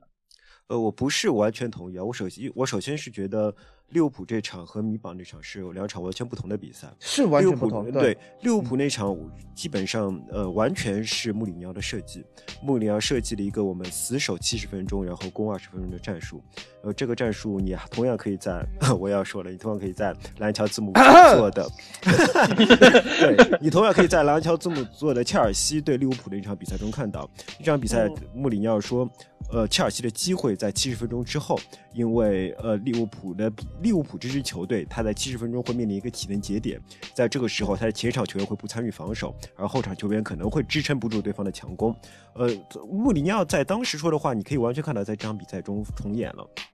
呃，我们死死守了呃四十七分钟，七十分钟之后，我们在七十分钟，呃发嗯换成了两名非常具有活力的球员，不断的去攻击他们。在七十分钟之前，我们感觉到利物浦一滴汗都没有出就领先了我们，而在七十分钟之后，你会看到利物浦的后脑门在不断的冒一阵又一阵的冷汗。呃，最今天好像还爆出一个视频，是亨德森在下场的时候对克洛普说：“哎呀，这场比赛我们踢的实在是太烂太屎了。”呃，我觉得其实他们之所以会觉得太烂太屎，就是在七十分钟以后，穆里尼奥的战术奏效了，他把全队的能量寄居在七十分钟，希望在七十分钟之后的二十分钟内可以取得一个战果。非常可惜，他没有取得。呃，穆里尼奥说：“呃，我们配得上一场平局，是在以那个丢球为前提之下所说的。假设我们没有这个丢球的话，呃，穆里尼奥也说他认为这个丢球太过轻松，这个丢球是不该丢的。假设没有这个丢球的话，他可能就是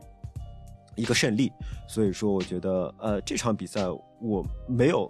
那么深的忧虑，但同时呃蛋总所说的我们前场缺乏小组配合，呃，同时也是这也是金总说的，但这并不是一个新的问题。对这个问题其实一直存在已经存在了一年了，热刺对大概，嗯，不止，我觉得不止一不止吧就是热刺在最好的时候也出现过五打二不知道怎么打的状况。嗯嗯当时我们就吐槽说，波切蒂诺是一个后卫出身的教练，他根本就不知道带进攻。我们希望波切蒂诺可以快速引进一个可以带进攻的主角和一个会带任意球的主角，因为我们任意球的进攻也很差。呃，嗯呃，所以说呃，但是我们再说回地面进攻的问题。地面进攻的前提是我们有状态好的拉梅拉和洛塞尔索，有这两个人在的话，我们就才能有进攻，呃，打出地面进攻的能力，我们才可以去选择地面地面进攻。我觉得现在问题就是，呃，拉梅拉、卢卡斯和洛塞尔索三个人在一起踢的时间还太少。我非常希望这三个人之他们互相之间能踢的时间更多的时候，能够激发起更多的化学反应。当然，这件事情没有那么容易，因为拉梅拉有时候是一个呃，是是一个创造力让别人跟不上他的人，而对，而卢卡斯是有时候是一个呃过度毒的球员，呃，他有时候会不能做出最正确的选择，他是那种闷球带球的，呃，但如果这三个人之间能够形成化学反应的话，我就觉得我们的进攻会打得非常非常漂亮。呃，这只能由时间来看看以后会怎么发展了。另另外说一个别的吧，就是像是大家进攻上都已经讲了，其实就是刚刚那个蛋总说的，就是他在微博上对于热刺的表现不是很满意，然后另外他也不是很明白为什么，嗯，大部分的球迷就是觉得 OK，我好像还能接受这样的结果，或者说他呃会觉得说热刺踢的还可以，嗯。说实话，我我我就是两边我都是能理解的。我知道蛋总说的那种精神，没有在这场比赛体现出来。但是蛋总，你想一下，我们有多久多久多久多久都没有看对啊，到过所以就是说这支球队，你不觉得这样的问题更加严重吗？我们已经很久没有看到热刺队有这样的精神了。对打切尔西的时候，风这个风骨没有了，没对这个精神简直就是上到了谷底。我再说一句，我一直觉得热刺是一支没有精神的球队。我不认为热刺 也不是说也不用说是精精神吧就是我们靠你就说超级球员打出来的。不我们就是说有神所谓的精神经刀啊全部是靠超级球员的个人发挥。就是说，如果你你的球队里面有莫德里奇、有贝尔巴托夫，或者有贝尔，他们就是可以凭借一个一人之力扛起球队，不管怎么样的对手，他们都有机会把分抢下来。但是其他的球员是怎么样的呢？其他球员就是看着他们表现，然后为他们鼓鼓掌，说：“哎呀，这个球员真是太牛逼了，他他去皇马真是太正确了，皇马怎么还不来挖他？”其他球员就是这样的。这不管是在摩德里可能可能奇的时代用精神这个词不对吧？不管你是在摩德里奇的时代，嗯还是在贝尔的时代，还是在现在，嗯就是可以说是哈里凯恩的时代，都是这样。我们就是一支靠超级球员赢下比赛，其他球员看戏的一支球队。我们之所以有所谓的精神，是因为我们有超级超级球员，而当超级超级球员失去以后，我们就只剩下一些看戏球员。我所以说，呃，热刺是一支有整体的什么精神球队吗？是的。如果我们超级球员在位的时候，我们就是一支有超级战斗精神的球队；如果我们超级球员不在位的时候，我们就是一支没有灵魂的球队。所以我就说嘛，现在我们就只剩下一个骑兵连长卢卡斯呀。所以政委洛里在后面已经已经已经躺着了，那那后防线已经疲态成这样，确实你这点说的没错，但是怎么说就是这次一直是有精神领袖去带动这支球队去往前推进的。如果呃有时候就是球迷作为球队第十二人，如果我们去看那个 The Lane 的纪录片的话，你可以看到热刺队其实就是说哎哎，我想我你我想提问一下么 The Lane 的纪录片是哪个字幕组做的？我们当时热刺啊，做的是是是啊，不是啊，不是蓝桥啊，我还以为不好意思，不好意思，不好意思啊。那应该是叫 The Bridge。好，嗯，请请继续啊，不好意思，我打断一下，我这个萌萌新打断一下啊。呃就是说我多少觉得，就是这支球队，你你如果是说精神这个词不对的话，就是说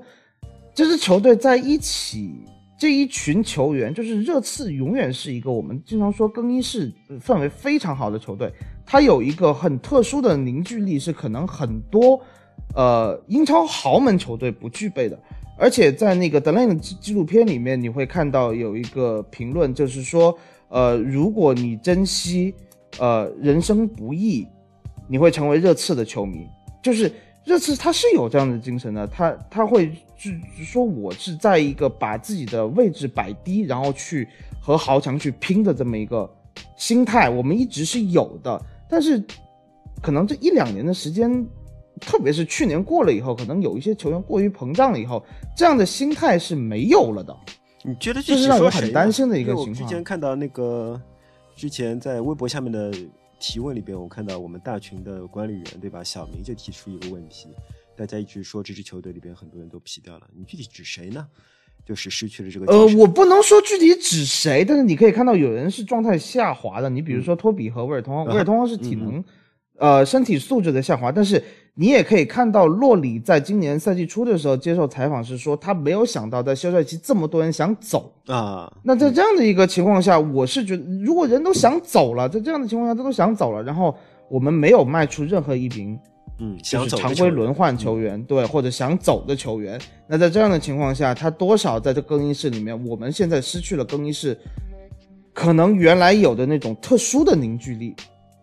我我就进而缺失了这样的。然后你们嗯说的太多，我已经忘记我刚刚要继续讲什么了。但是我现在想到了一个别的东西，就是我可能要打一个不太恰当的比方，就是在呃中超有一支球队江苏舜天，嗯。现在江苏苏宁。从舜天到苏宁的那个转变，就是我看到一个球队的精神完全没有掉的转变。对不起啊，江苏队，就是就是我想说的，就是那种那种精神，就是你就是当时的舜天跟恒大还有还还对那个冠军有的一争的那个时候，嗯。舜天升超才第二年，对不对？他是凭什么就是一个像那种草根球队一样的，然后他是凭着就是凭着一股劲儿，然后一直一直一直往上冲，就是那个样子的那种精神是很让人感动的。所以我之前在热刺身上其实也是有看到这种东西的，可能它不能叫一个精神，就是有会让人热血沸腾的一种东西。但是这种东西已经很久很久很久都没有看到了。啊，我还是要所以说啊，你你你看到嗯这种热血沸腾的东西是由超级球员带过来的。当你讨论到这种热血沸腾的嗯东西的时候，首先在老雷身上是有的，但是老雷是个没有战术的教练，但他是个非常好的牌，所以说嗯我们可以看到，在莫德里奇、范德帕特、贝尔。呃，甚至迪福这样的球员的带领下，球队是有啃下每一块肉的这种精神的。但是在博阿斯手下有吗？博阿斯手下就不是一支有精神的球队，因为博阿斯手下只有贝尔一个人了，对吧？贝尔走掉以后就更加没有了。当呃波切蒂诺接手这支球队的时候，他遇到的是一个并不是一个非常烂摊子更衣室，而是一个完全嗯分崩离析的更衣室。在这种状态下面，呃，波切蒂诺他用他的能力，同时又有幸运，对吧？我觉得是两者兼备的。他挖掘出了一大帮球员，呃，这些球员成为真正的支柱，包括你永远不能从他脚下球的登贝莱，包括永远可以吸引对方两名球员防守，为埃里克森创造传中机会的沃克，对吧？我们为什么可以打败打败所有的对手？是因为我们有超级超级球员，但是当我们面对对手有更好的球员的时候，我们也也没有什么办法。我们打进足总杯也不知道联赛杯，我已经忘记那个什么杯了。决赛的时候就就所谓的输球输人嘛，对吧？所以说，我是觉得所谓的这精神啊，我自己踢球的时候感觉，你当你球队里有超级球星，他可以带着你踢的时候，你就是有精神的；当你的球队里面没有超级球星，对方球队里有超级球星，你随便怎么样都防不住对方的时候，你就是没有精神的。足球里边实力，我觉得，呃，在实力相近的情况下，精神非常重要。如果实力差距大到一大部不济，分的时候，嗯，精神的作用是非常有限的。所以穆里尼奥来了呀！怎么突然出现一个简单？所以老板我实在听不下去了，我所以节操像安东贝莱站了出来说了一句话，对吧？我哪怕嗯喉咙不对好，我也忍不住我说说这句话。我觉得大家对教练的作用就是有一点低估了，因为热刺以前从来没有过好教练。老雷时代，嗯老雷在热刺就是，呃，哪怕老雷把热刺带到一个呃非常高的，就是一度是呃热刺英超时代最高的高度，但是作为老雷来说，他只是一个什么样档次的教教练呢？他只是一个 QPR，对吧？伯恩那个时候雷丁、伯恩茅斯、西汉斯茅姆、斯西汉姆，对，西汉姆这样档次的教练，就你你不可能有一支 Big Four，对吧？当时 Big Four 或者甚至 Big 六去找找那个老雷去当主教练的，嗯对对吧？嗯对，其实一直到波切蒂诺时代之后，波切蒂诺带给了热刺什么？带给了一一种我们我们都说波切蒂诺有一些不好的地方，比如说他训练非常苦，对吧？他打鸡血，但是这种东西其实是一个主教练带给我对，对，这是一个主教练，不好，双刃剑。对，这是一个主教练带给我们的东西。对啊，现在对，这是这是主教练带给我们的东西。哪怕我们当时就是有的时候没有超级球员，没有超级明星球员，波切蒂诺带的时候也可以让我们赢下一些，比如说呃保级队也好，该拿的比赛都能拿下。嗯，这是一个主教练带给我们那个这支热刺在这五年以来的变化。但是我们现在球队已经走到了一个新的阶段了。嗯，对吧？我们现在超级球星已经退化、不会再受伤这种情况，嗯、或者是各种各种各种各样的情况。嗯现在穆里尼奥来了，呃，你我们刚才说到利物浦那场比赛，穆穆里尼奥他在用现有的资源的情况下，他在调配现有资源，我们手上只有这点牌，穆里，尼奥他就我。我觉得不，这场比赛穆里尼奥已经做到了极致。所以我刚才说穆里尼奥就是热刺新的李云龙啊，我就这么想啊，他就我就希望他能让全队的人嗷嗷叫的往上冲，但是我觉得他已经认识到这个问题了。呃，他没有办法去解决，但是他肯定是希望全队的体人嗷嗷能只有叫的往上冲，就是的时候你要干他狗娘怎么就是球员没有去执行，打切尔西没有执行，打利物浦没有执行，所以这是让我很失望的一点。还有打曼联也没有执行，对，所以嗯所以这是穆里尼奥穆里尼奥他要做的工作，以及嗯他这个夏天这个就是这东窗也好，夏窗也好，以及嗯夏窗也好要做的工作，这都是穆里尼奥身上。他所以我们认为，我们今年呃，就是去年夏天，我我前两天也在跟那个群里面的朋友在说这个问题，就是我们可能觉得，呃，去年夏天波切蒂诺没有走，可能是一个对球队来说一个非常大的呃伤害，因为但是我要说了，如果走的话，吉他像不要带头造反。杰特，这这我想聊点啥？好了，这个我们讨论过了。不，你听我说，对啊就是 就是他如果比如说当时当时有皇马递来橄榄枝，然后他决定接受了，莫就是波切蒂诺他决定他接受了，你然后列维也没有办法，那接受他只能走啊，对吧？那那个时候我们也做我们作为球迷，我们也没有办法，对吧？我只是说，我是说这样的一个大前提下，其实那个那个夏天我们错过了很多东西，我们错过了球队改革更新的一个非常好的一个机会。但是我们现在波切诺也走了，同样有这个机会，稍微晚一点。同样有对，有机会我们就浪费了一个赛，我们浪费了一整年的时间，然后让穆里我们尼浪费了何止一整年啊我！们已经浪费三年了。让穆里尼奥来转会期。对，用这一年的时间来来，就是剩下比如说呃十个月的时间来呃做更新也好，或者说来体现他的思路也好，对吧？让他认识这支球队，其实也是有好处的。但是我觉得穆里尼奥带给热刺的，就是我们以前的热刺啊，就是我们前十年或者前二十年的热刺是一支什么样的球队？就是一支我很认同库里的说法，就是一支靠超级球星的球队。我们就是一支靠超级球星打鸡血的一支球队。但是穆里尼来，穆里穆里尼奥来了之后，他给我们的带来的东西就是从教练层面，从战术层面，我们会有新东西了。这是一个一个我我我觉得作为现代足球来说是挺希望看到的东西。我们不再是我很同意杰代的说法。对，所以说我的意思就是说，我们在利物浦这场比赛中，其实已经看到了一些新东西了，看到了他看菜、看看对手、调配战术啊，对对对，看到了。对我我以前我记得最清楚就是打 AC 米兰的时候，嗯我记得嗯以前老雷就是老雷时代打 AC 米兰，整个九十分钟就是全都在挥挥手挥手，嗯完全没有攻出去，连克劳奇都防到大禁区，前沿，你自己想对吧？在而且是在主场白鹿巷，你还记得嗯吗？那个时候，在主场白鹿巷打了一个非常难看的零比零，他完全没有想过攻出去，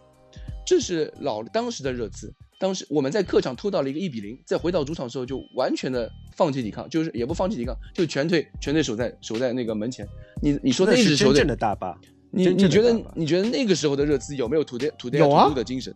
防守是不是也是？但是但是他们只体现了精神，战术呢？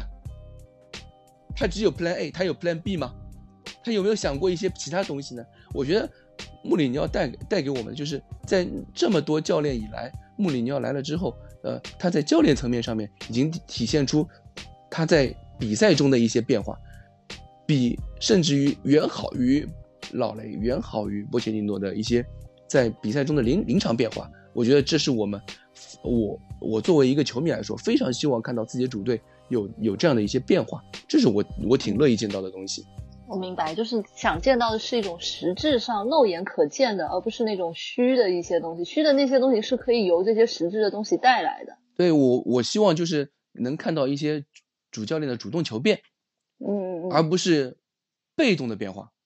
就比如说我们现在落后了啊，我要攻出去，那我换一个前锋上去。我在就像老雷时代以前、嗯以前落后的时候，堆四个前锋在前面，就就就高起高打，就就等着那个反超比分，对吧？或者波切金波切蒂诺时代，每次比赛85分钟逼到 第一个换人七十分钟，嗯第二个换人八十五分钟，第三个换人嗯九十分钟以后，对吧？现在现在我们有了有了有了穆里尼奥，穆里尼奥开场二十六分钟就换人，半场也会换。这场比赛我我我中场的时候跟跟蛋总就我们就争论过这个事情，蛋总认为半场就换人，我认为不会，因为我觉得拉梅拉和洛塞尔索不会没有这个体能，他肯定要等到七十分钟以后。那，果然老老那个穆里尼奥最后换了七，就是给他们留了三十分钟的时间，啊，就二十几分钟的时间，这对于他是战六十八分半换上去的嘛，对对？对于战术的把握，对于球员球就是现有资源的把握，我觉得穆里尼奥是远胜于我们前任之前热刺所有的主教练的。所以我觉得，呃，现在的这支热刺其实，呃，也算是穆里尼奥对这支球队一个资源的把控是，呃，慢慢慢慢慢慢慢变好的。相比于之前打曼联，相比于之前打切尔西，这场打利物浦，我觉得虽然结果都是就说得过去了是吧都是输 但是。对，所以我觉得是说得过去。我也觉得很多球迷大家都是这样想的，就是你虽然三场三场对强强对话都输了，但是这场比赛穆穆里尼奥有变化，这场球员球的球队也比之前两场好看，对这场比赛有变化，就所以我觉得挺好的。这是其实虽然但是相对来说，我觉得。呃，我也能理解蛋总的意思，因为穆里尼奥自己嗯说过，你输球以后不嗯能悲伤，你输球应该愤怒。对对对对对，如果对对对如果这场比赛你是零比一输了，同样这些内容，但是你表现出愤怒，蛋总可能就不会那么愤怒。但是你说，对哎呀，我们是站着死的，我们真的没有愤怒太过分了对吧？主要是这一点，其实对对对主要不，我觉得场面上我觉得 OK，我觉得 OK，对是我们似乎变成一支对对输球，对也可能我们不能变成我想这聊点就是这样我啊，就是不能说对嗯，不能我觉得变成这样。所以说我的意思，嗯，嗯，我觉得是非常理解蛋总，但是我觉得这个跟场上的那些内容关系不大赛大。后说的那些东西，嗯，他其实是鼓励球员，我也是鼓知道励球员，是鼓励，就是嗯是是传播那种积极向上的东西。那反正对于这两场比赛，大家也可以有自己的看法，每个人心中都会有自己的见解，那无所谓啊。这个主观的事儿我们就先不先放一放，我们来说一些客观的事儿吧。就是刚刚几个小时之前，热刺队刚刚终于是迎来了冬歇期的第一笔签约。那么除此之外，最近这一周有很多啊各种的留言，除了大家都知道我个人特别喜欢的米特洛维奇没有任何的留言之外，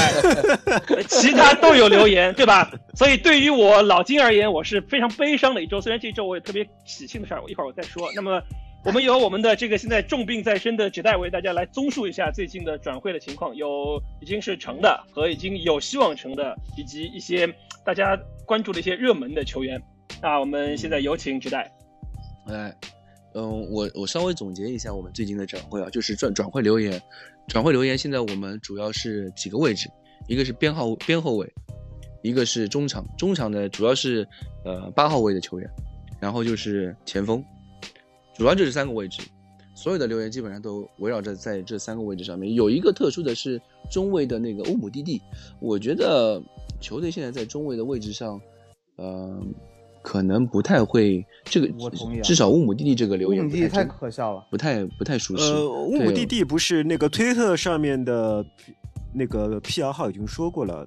对方嗯确实向我们推荐这名球员，我我觉得这但是我们没有次给任何回应聪明的话不会去接受乌姆蒂蒂，对方确实推荐这个不可能人又高，对吧？又矮又贵又残没有废，身高，他是踢左，他是踢左后卫，他是踢左后卫出来的。当年的在欧联杯啊对热刺队的比赛中，有一脚嗯惊天的远射。世界波，对对对对 对，但是去了巴萨之后，他的表现一直就没有预期，因为他在里昂队也是从左左后卫被改造成中卫的。那么在巴萨队，在巴萨罗他重伤过嘛一直没有现在刚说很刚我觉得完全不会考虑啊，所以这个巨高。而且工资巨高，你花这么高的工资养一个中后卫，还不如，去买两个米特洛维奇，四十万的对不对嗯，有这十钱，有这钱不如买米特洛维奇啊，对吧？这个我觉得大家，这个我觉得大家参考参考一下吧。对我们说，我们先蛋总非常不是那个金总非常喜欢的米特洛维奇是十二万，对吧？对，众筹众筹，除了除了中卫之外，然后主主要是边后卫啊，边后卫我们现在有一些嗯、比较呃留言程度刚刚开始的那种，比如说阿罗呃西布朗，就是英英冠西布朗的那个呃邓肯福格森哎嗯哦福格森福格不是森内内邓肯福格森福格森，对。邓肯福格，嗯嗯嗯，哦，内森福格森那个，嗯对对，内森福格森，他是一个呃左右后卫都可以打，主打右后卫的一个、呃、小黑小嗯。黑孩儿，然后人比较一米人76比较矮，速度快，嗯。爆发力强那种。对对居然黑人姓福格森，嗯嗯。嗯 对，这个，然后好吧，他有一个特点就嗯。是，他有个特点就是今年夏天就合同到期了，他已经明确不跟西布朗续续约了，所以那就是西布朗的埃里克森 啊，对，所以这名球员可以掏便宜货啊。而且他很年轻，我记得他就二十岁还是二十啊十九岁还是二十岁。但你觉得这样的球员来热刺队能踢上主力吗？能为有有技战力的贡献吗？就是个捡个便宜货嘛，对吧？就是个捡个不，就是一个长期的一个培养补充而已就是呃二十岁还有什么呃，长他期培养他十八岁二，十十八岁，两千年，对两千啊，年六月十号嗯啊，因为它主要的一个问题就是我们在右后卫的位置上，因为我们之前都说过，小沃克肯定要走了，嗯小沃克肯定要去那个都要肯定被外租或者是嗯水晶宫对水晶宫要租掉了，那然后呃，所以我们在右后卫的储备上面，虽然现虽然现在有了那个谁啊，有了那个坦甘加了，嗯，但是不是还有 A O 吗，对吧哎呦妈，还是 A O V 嗯 A O 妈？呃，嗯埃尤马嗯，埃尤马还早啊，埃尤马连首秀还没完成过呢。就我觉得以以列维这种捡便宜的心态，福格森这种肯定会对，去争一下肯定可以去争一下，但是但是他不是争也不是冬天的问题我刚才刚才库里对林老师说了嘛，是冬就是说天的事现在坦甘加的横空出世，基本上右后卫这个引援就打消了。像我们之前对说的那个呃里尔的那个奇利克土耳其人，嗯对吧？嗯我现在都没有这样的传言，但是我今天看到你们还说塞梅多，嗯塞梅多也是一个钱的问题啊。呃，像现在传的几个三个小将嘛，一个西布朗的福格森，一个我们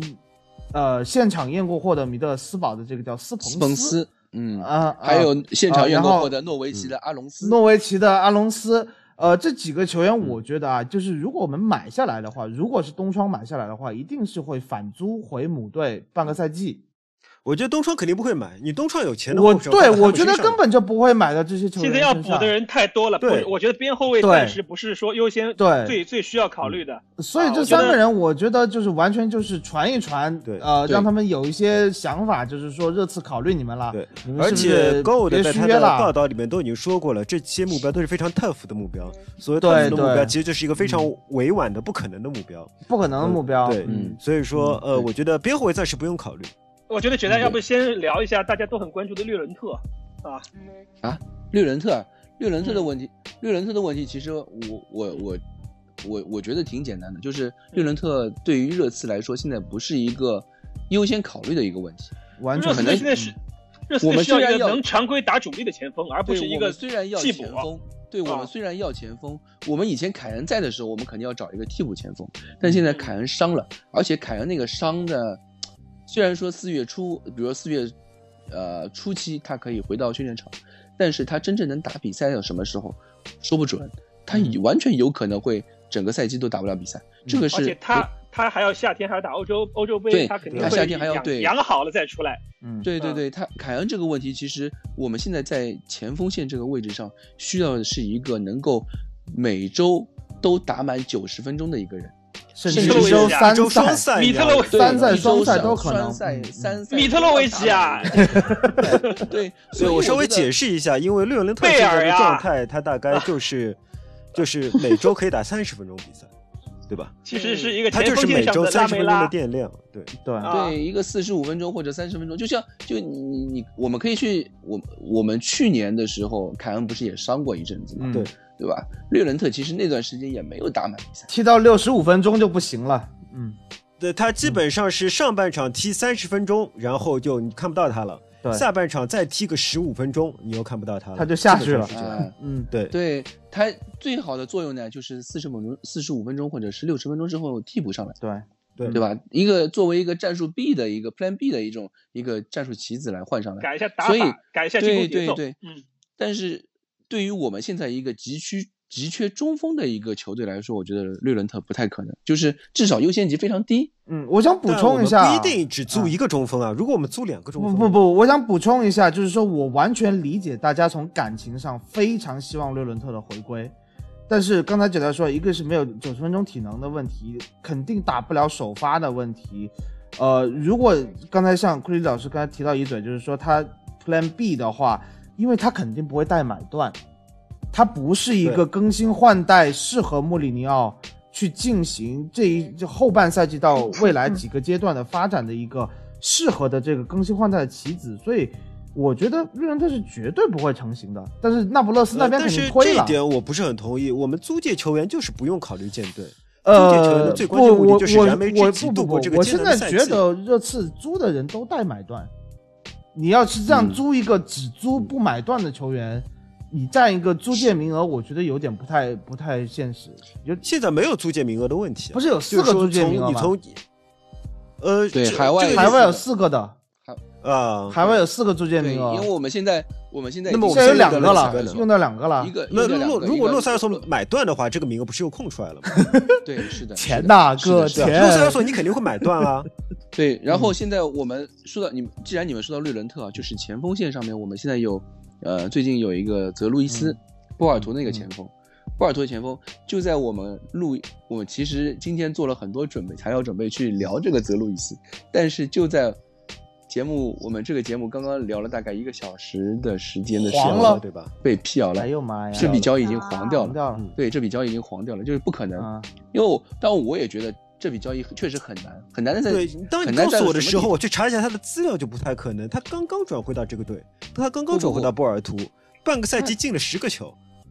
进了七个球吧，不不，各项赛就是事十个他的球，对联赛进了各七个联赛进了七个，然后别的还有乱七八糟的，反正一共进了十个球。不过他也没什他么好都黄了，我觉得没有什么。好说了啊。然后我们现在前锋线上第二个第二个比较呃接近传的挺久的，嗯。比较接近，也不是说比较接近，就是已经开始谈的一个前锋，就是 AC 米皮皮虾兰那个呃皮亚特克，嗯，对吧？嗯。皮亚特克的问题就是 AC 米兰想卖，但是热刺不想买，卖热刺只想租，热刺没现金，嗯。对，我们一直说过热刺今年冬窗没有现金，对吧？只只可能租，然后租可能花个比如说呃花个五百万或者是五百万欧元或者是什么，对对对，然后赛季末买断的那个那个形式，但是现在 AC 米兰只想只想买。他 AC 米兰今年夏天哦，今年冬窗有一个特点就是他们好像所有球员都想卖掉，我没有我不知道你们有没有呃我刚刚在 AC 米呃，昨天 AC 米兰微博上已经发出来了，就是皮皮虾已经已经通知他的经纪人了，三千万欧元，请你把你的球员卖掉。嗯，对对嗯，他其实嗯。AC 米兰今年中中窗已经在超，几乎所有球员嗯。他们都可以卖，已已经大开超大大开超市了，对，所以他们是非常非常需要钱，这是一个最主要的问题。但是我对皮亚特克这个球员不是很了解啊，就是稍微看了一下，说都说是有点风格风格有点像英扎吉他顶峰啊，英扎对对他是顶峰对，他是一波流，嗯他在热那亚踢得非常热闹，他就是对手没有研究好他这名球员，突然横空出世，然后他又有一个大中锋去给他做掩护，然后后后场中场能够给他喂比较舒服的饼，他吃饼能力非常强，嗯，就是个波兰国籍的小豌豆啊，对对对，他就是一个顶峰，我是很不看好皮亚特克的，呃，他很有可能成为当年热刺另外一名波兰前锋。当年我们也有一个引。进一名波兰前锋叫拉西亚克，从嗯德比我还以为郡引进过来的。我还以为你要说那个来自西甲豪门的 这个那西班牙波兰前九号锋，那波兰前锋，波兰前锋，波对，兰那拉西亚克比比索尔达多还要糟糕的存在，就在热刺可能踢了四场球吧，就这是一个废物，就觉得。呃，皮亚特克来了以后，我觉得他在，我觉得虽然他年轻啊，但是我觉得在现在这支热刺队身上，你让他一个顶峰上去干嘛呀？嗯对吧？嗯我们不缺，我们对喂饼的人在哪？我们也不缺吃我们也不缺们不缺吃饼的人。嗯，对，然后他的是一个回防会非常不积极的人，那这是那我们又变成防守时候，或者说全队基本上处于十打十一的状况。我觉得皮亚特克，而且你再加上一个三千万的这个标价，嗯，我我完全不看好这笔交易。嗯，而且据说其实他还不如小豌豆，就是他在禁区里面就是把握机会的那个能力，就是他可能更多对对，是在而且他这一年他会拿到这一年在 AC 米兰下滑的很快，我觉得他的信心受到了很大的打击。他是去年冬窗的时候到了 AC 米兰，然后就去年冬窗到夏天又爆发了一后半段赛季踢的嗯踢得非常好。对今年的上半赛季基本上人就没就没了就是对在 AC 米兰队嗯连主力都踢不上，完全踢啊不上。嗯，说到 AC 米兰，我就很怨念了，伊布拉希莫维奇没有签下来。啊。嗯，哎，我们要不要先说一说已经官方的那个已经官宣的那个球员啊？嗯。喜当爹，呃，为什么说喜当爹呢？因为他的那个名字叫呃杰德森·啊。费尔南德斯，就是嗯，这个名字，我们一开始我一我们在日报在做翻译的时候，一开始第一个我记得是叫呃热吉热吉松，热吉松一开始翻译是热吉松嘛，因为我当时也没有注意，因为当时作为一个留言，我们也没有很仔细地去看人家名字，就就网上搜了一下，人家都是这么翻译的。然后前两天那个穆里尼奥在新闻发布会的时候，他说到这个人名字，然后我们仔仔细听了一下，哎，真的叫杰德森，杰德森，杰德森，他是这样说的，所以我们今天最后改成了那个杰德森·费尔南德斯，就是杰代的儿子的意思。嗯，杰德森，望各位周知。对，杰德森，嗯杰德森，对。对，所以我说哎这个是我儿。啊，你现在有儿有女啊，你人生赢家，人生赢家，人生赢啊家。嗯，对，然后杰呃杰德森呢，他这个球员是呃非洲裔的，他一家去以前是在那个非洲的圣多美岛，在那个非洲西部西海岸那边那哦，块的。是岛国，然后四岁嗯，对一个小岛也出生的。然后四岁的时候全家搬到葡萄牙，但是他然后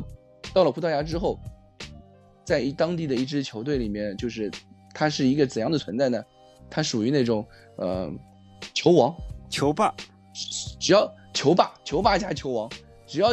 球到他脚下都能进球，而且一进就停不下来那种。后来本被那个本菲卡和那个呃波尔图的那个球探呃里斯本竞技好像是球探看中，看中之后去买去挖这个杰德森，最后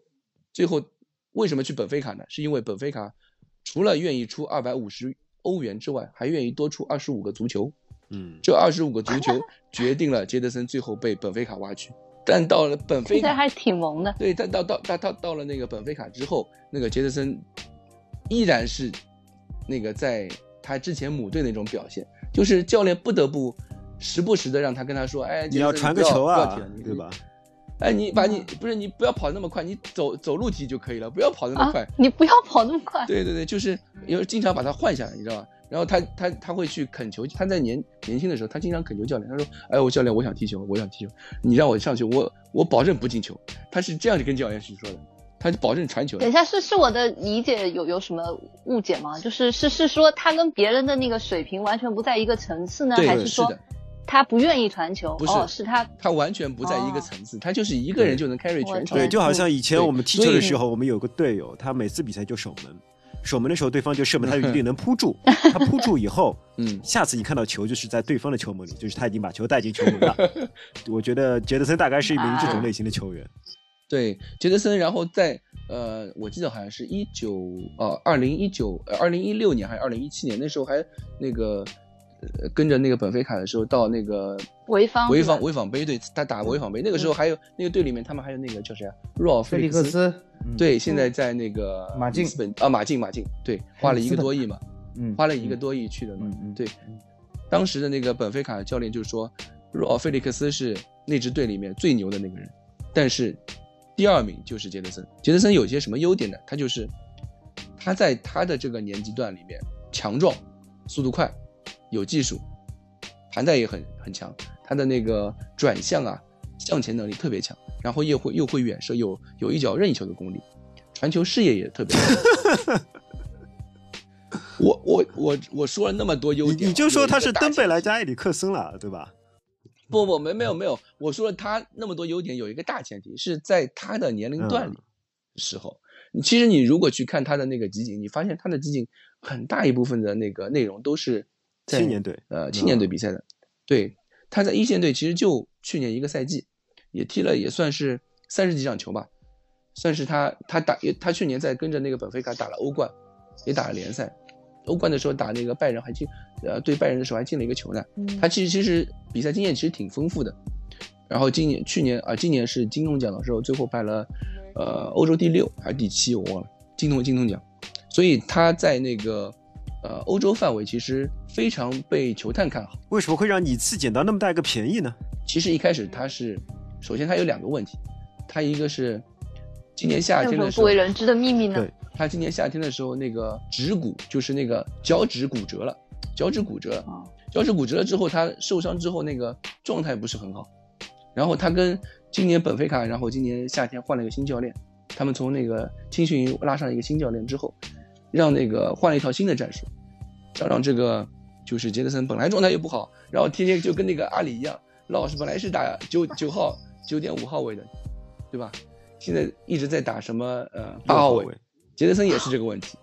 对，我杰德森也是这个问题。他以前老子是打八号位的，你老是让我去打七号位，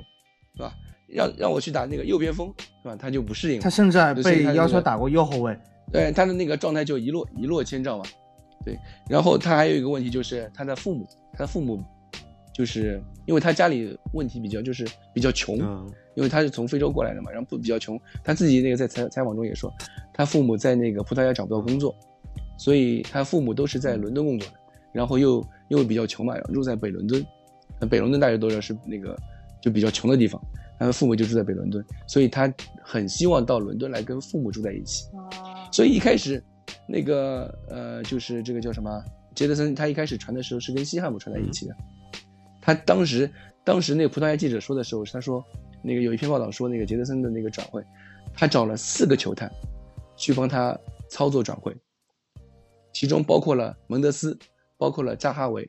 包括了还有另外两个葡萄牙的那个去经纪人，都是帮他就是各显神通帮他往那个那个英超的那个伦敦球队去去送，嗯最后对最后西汉姆是先同意了一笔交易，就是五百万的五百万的租借加呃三千多万的买断，好像是，三千三百万买断，但是有三千三百万，对，三千三百万英镑吧，好像是三千三百万英镑的转买断，但是规有是强就是规定了呃出场多少次数之后强制买断的，被本菲卡接受了。之后，切尔西也提出了一个报价，切尔西给的一个报价还比更加夸张，是五千五千也是五千五左右吧，一个三千三，一个千五千五百万左右，对，五千五百万左右的一个报价，就是买断金，但是要求了过未来就是十八个月里面过半，过半的出场次数。嗯，呃，这这个比租借最后被那个本菲卡拒绝了，因为嗯明眼人都知道他不可能在切尔西打一半以上的比赛嘛。对。但是你次好像没有这方面要求啊，我看。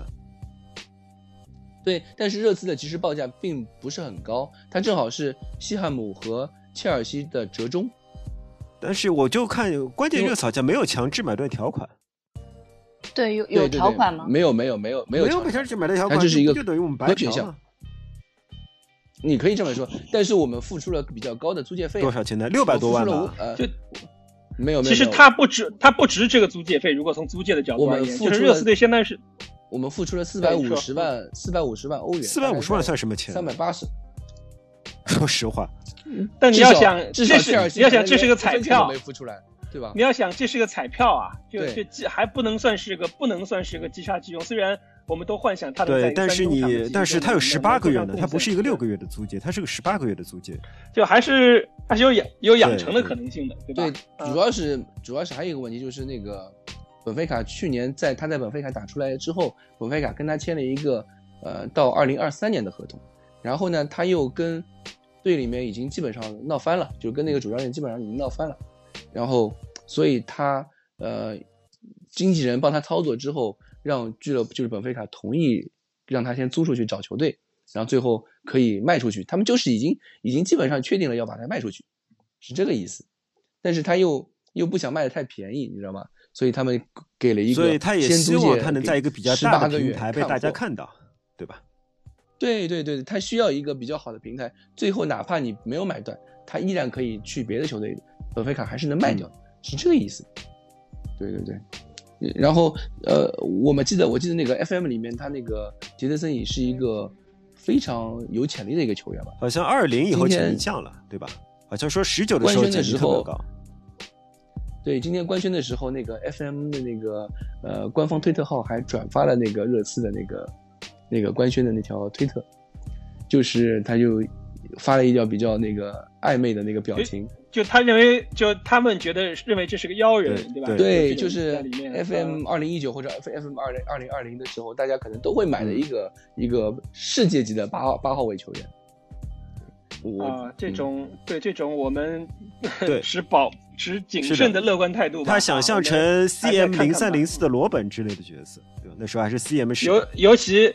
尤尤其你们刚才提到这下午 Crash 说的，看他体检的时候，看他觉得体脂是不是偏高，对吧？就看起来不是那种自律性特别好的一身筋魔鬼筋肉人那种感觉，不是我们想要那种那种特别的感觉好。特别理想吧，但是我个人解读啊，我觉得这个是列列维的那个捡便宜系列的一个行为，而不是说说补充技战力，就是有点像觉得刚才最最早说的福格森，我觉得因为他觉得这个 deal 还不错啊，自己对热刺队而言风险买不了吃亏买不了上当。而且又补强中场。哎，对，我觉得是这个意思，但是现在其实大家都明眼人都知道，热刺队现在最缺的是前锋。那你这个中场这个位置啊也缺的我觉得也缺的。嗯，因为嗯。因为你们我们都在说那个阿里已经打不到那个他最喜欢的位置嘛，对，然后你要想到八号位非常埃里克森可能会一月份走，那就更缺了。对我们现在可能在八号位这个位置上，因为你想西索克已经重伤很久了，缺人。温克斯要打六号位去了。我们戴尔，我们都说戴尔已经没有那个呃智商或者能力了。但我觉得还可以救。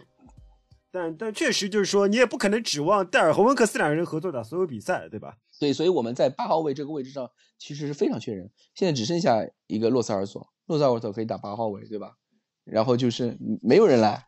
你你不能老是让阿里去那么纠结打这个位置啊。所以我觉得杰德森在热刺剩下这半个赛季觉得是有出场机会如。果他有实力的话，对他如果真的有实力，就一定会有出场机会。我是觉得啊，他就是我，你们都说了这么多他的特点了，我是觉得他不管一开始我们叫热德松也好，还是叫他呃绝代的儿子也好，我就希望他在球队热得快，嗯，对，嗯，不要因为他快一点也对，不要冷，快一点就发光发热。他是你看我们今天他的那个采访视频，英语说的很溜啊。一看就英语过六级的同学啊，呃，英语过六级的同学，那么如果现在我们中场这么缺人的情况下，呃，我还是希望他能够尽早的为球队做出一些贡献吧。不说在联赛中能够马上打上主力，像足总杯能不能成为一个轮换，可能，呃，如果他是刚才我们说什么，呃。登他是球贝莱加埃里克森的结合体，嗯他有这么牛叉的，我都不用他这么牛叉，他有登贝莱的一半，我都很开心了。对嗯，但是他的这个磨合，作为一名球王型的选手，又这么年轻，来到热刺的球队，这么多老大哥，他的一个磨合，嗯、大家能不能服他？他能不能够？我友情提醒一下啊，对吧蛋总，嗯友情提醒一下，热热刺队的足总杯对手是客场打。我知道我知道但是但是我觉得红箭头，我觉得现在南安普顿是红箭头，红红不啊红箭头这个东西，就是说你这个球员的这种呃，因为我们现在确实缺人呐、对你不可能说从现在到打到一月二十五号打南安普顿，我们中场不进行任何轮没有，换。我跟你讲，热刺别有一点好，是热刺是没有球霸的。如果他能在嗯在训练场上每一场比赛都过你过你三四个球员，对吧？我们其他球员马上给他鼓掌。我们等球霸等好久了，我们就等一个球场上敢于拿球的。所以说，并不存在如果他能力过强会球迷球员不服他，没有这种事情。他真的对对对没有能力不服我们就嗯能力过强。但是大家要找上他的点，要跟上他的点，可能还是会出现一些问题的这些情况。所以我们呃就再看吧再，看我就希望他热得快只。能这样，我们只能保持乐观，对吧？嗯，对对对，我们希望他能成为中场的坦甘加吧。就是说这个要求稍微有点低了，啊也可以。我觉得你们是不是要求有点？过度期待了，没有随便吹一吹，没有上场的球员都可以吹。花这么点租借费，对，对你们花这么点租借费就想弄个即插即用的，你们也太乐观了啊！好，那关于转会的问题，我们已经成的和还没成的，大家关注的一些球员，我们就为大家先介绍到这里。那么最后一环节，我们来来回答一些今天微博上的提问吧。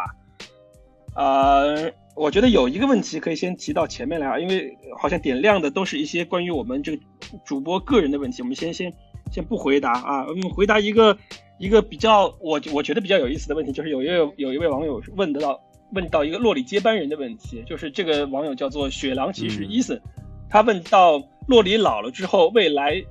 热刺队的门将怎么看？因为青训也没有好的门将，那个惠特曼好像是个诗人，对吧？就跟那个诗人同名的那个惠特曼应该是不行的。那么洛里已经，洛里已经三十四岁，然后你加上你加在于这期间表现，只能说是对得起他原来作为一个替补门将的定位，对。但是你肯定是无法在洛里退役之后，你长期的成为球队的一个一个一个一个门将的选择的。所以各位对于门将这个问题怎么看呢？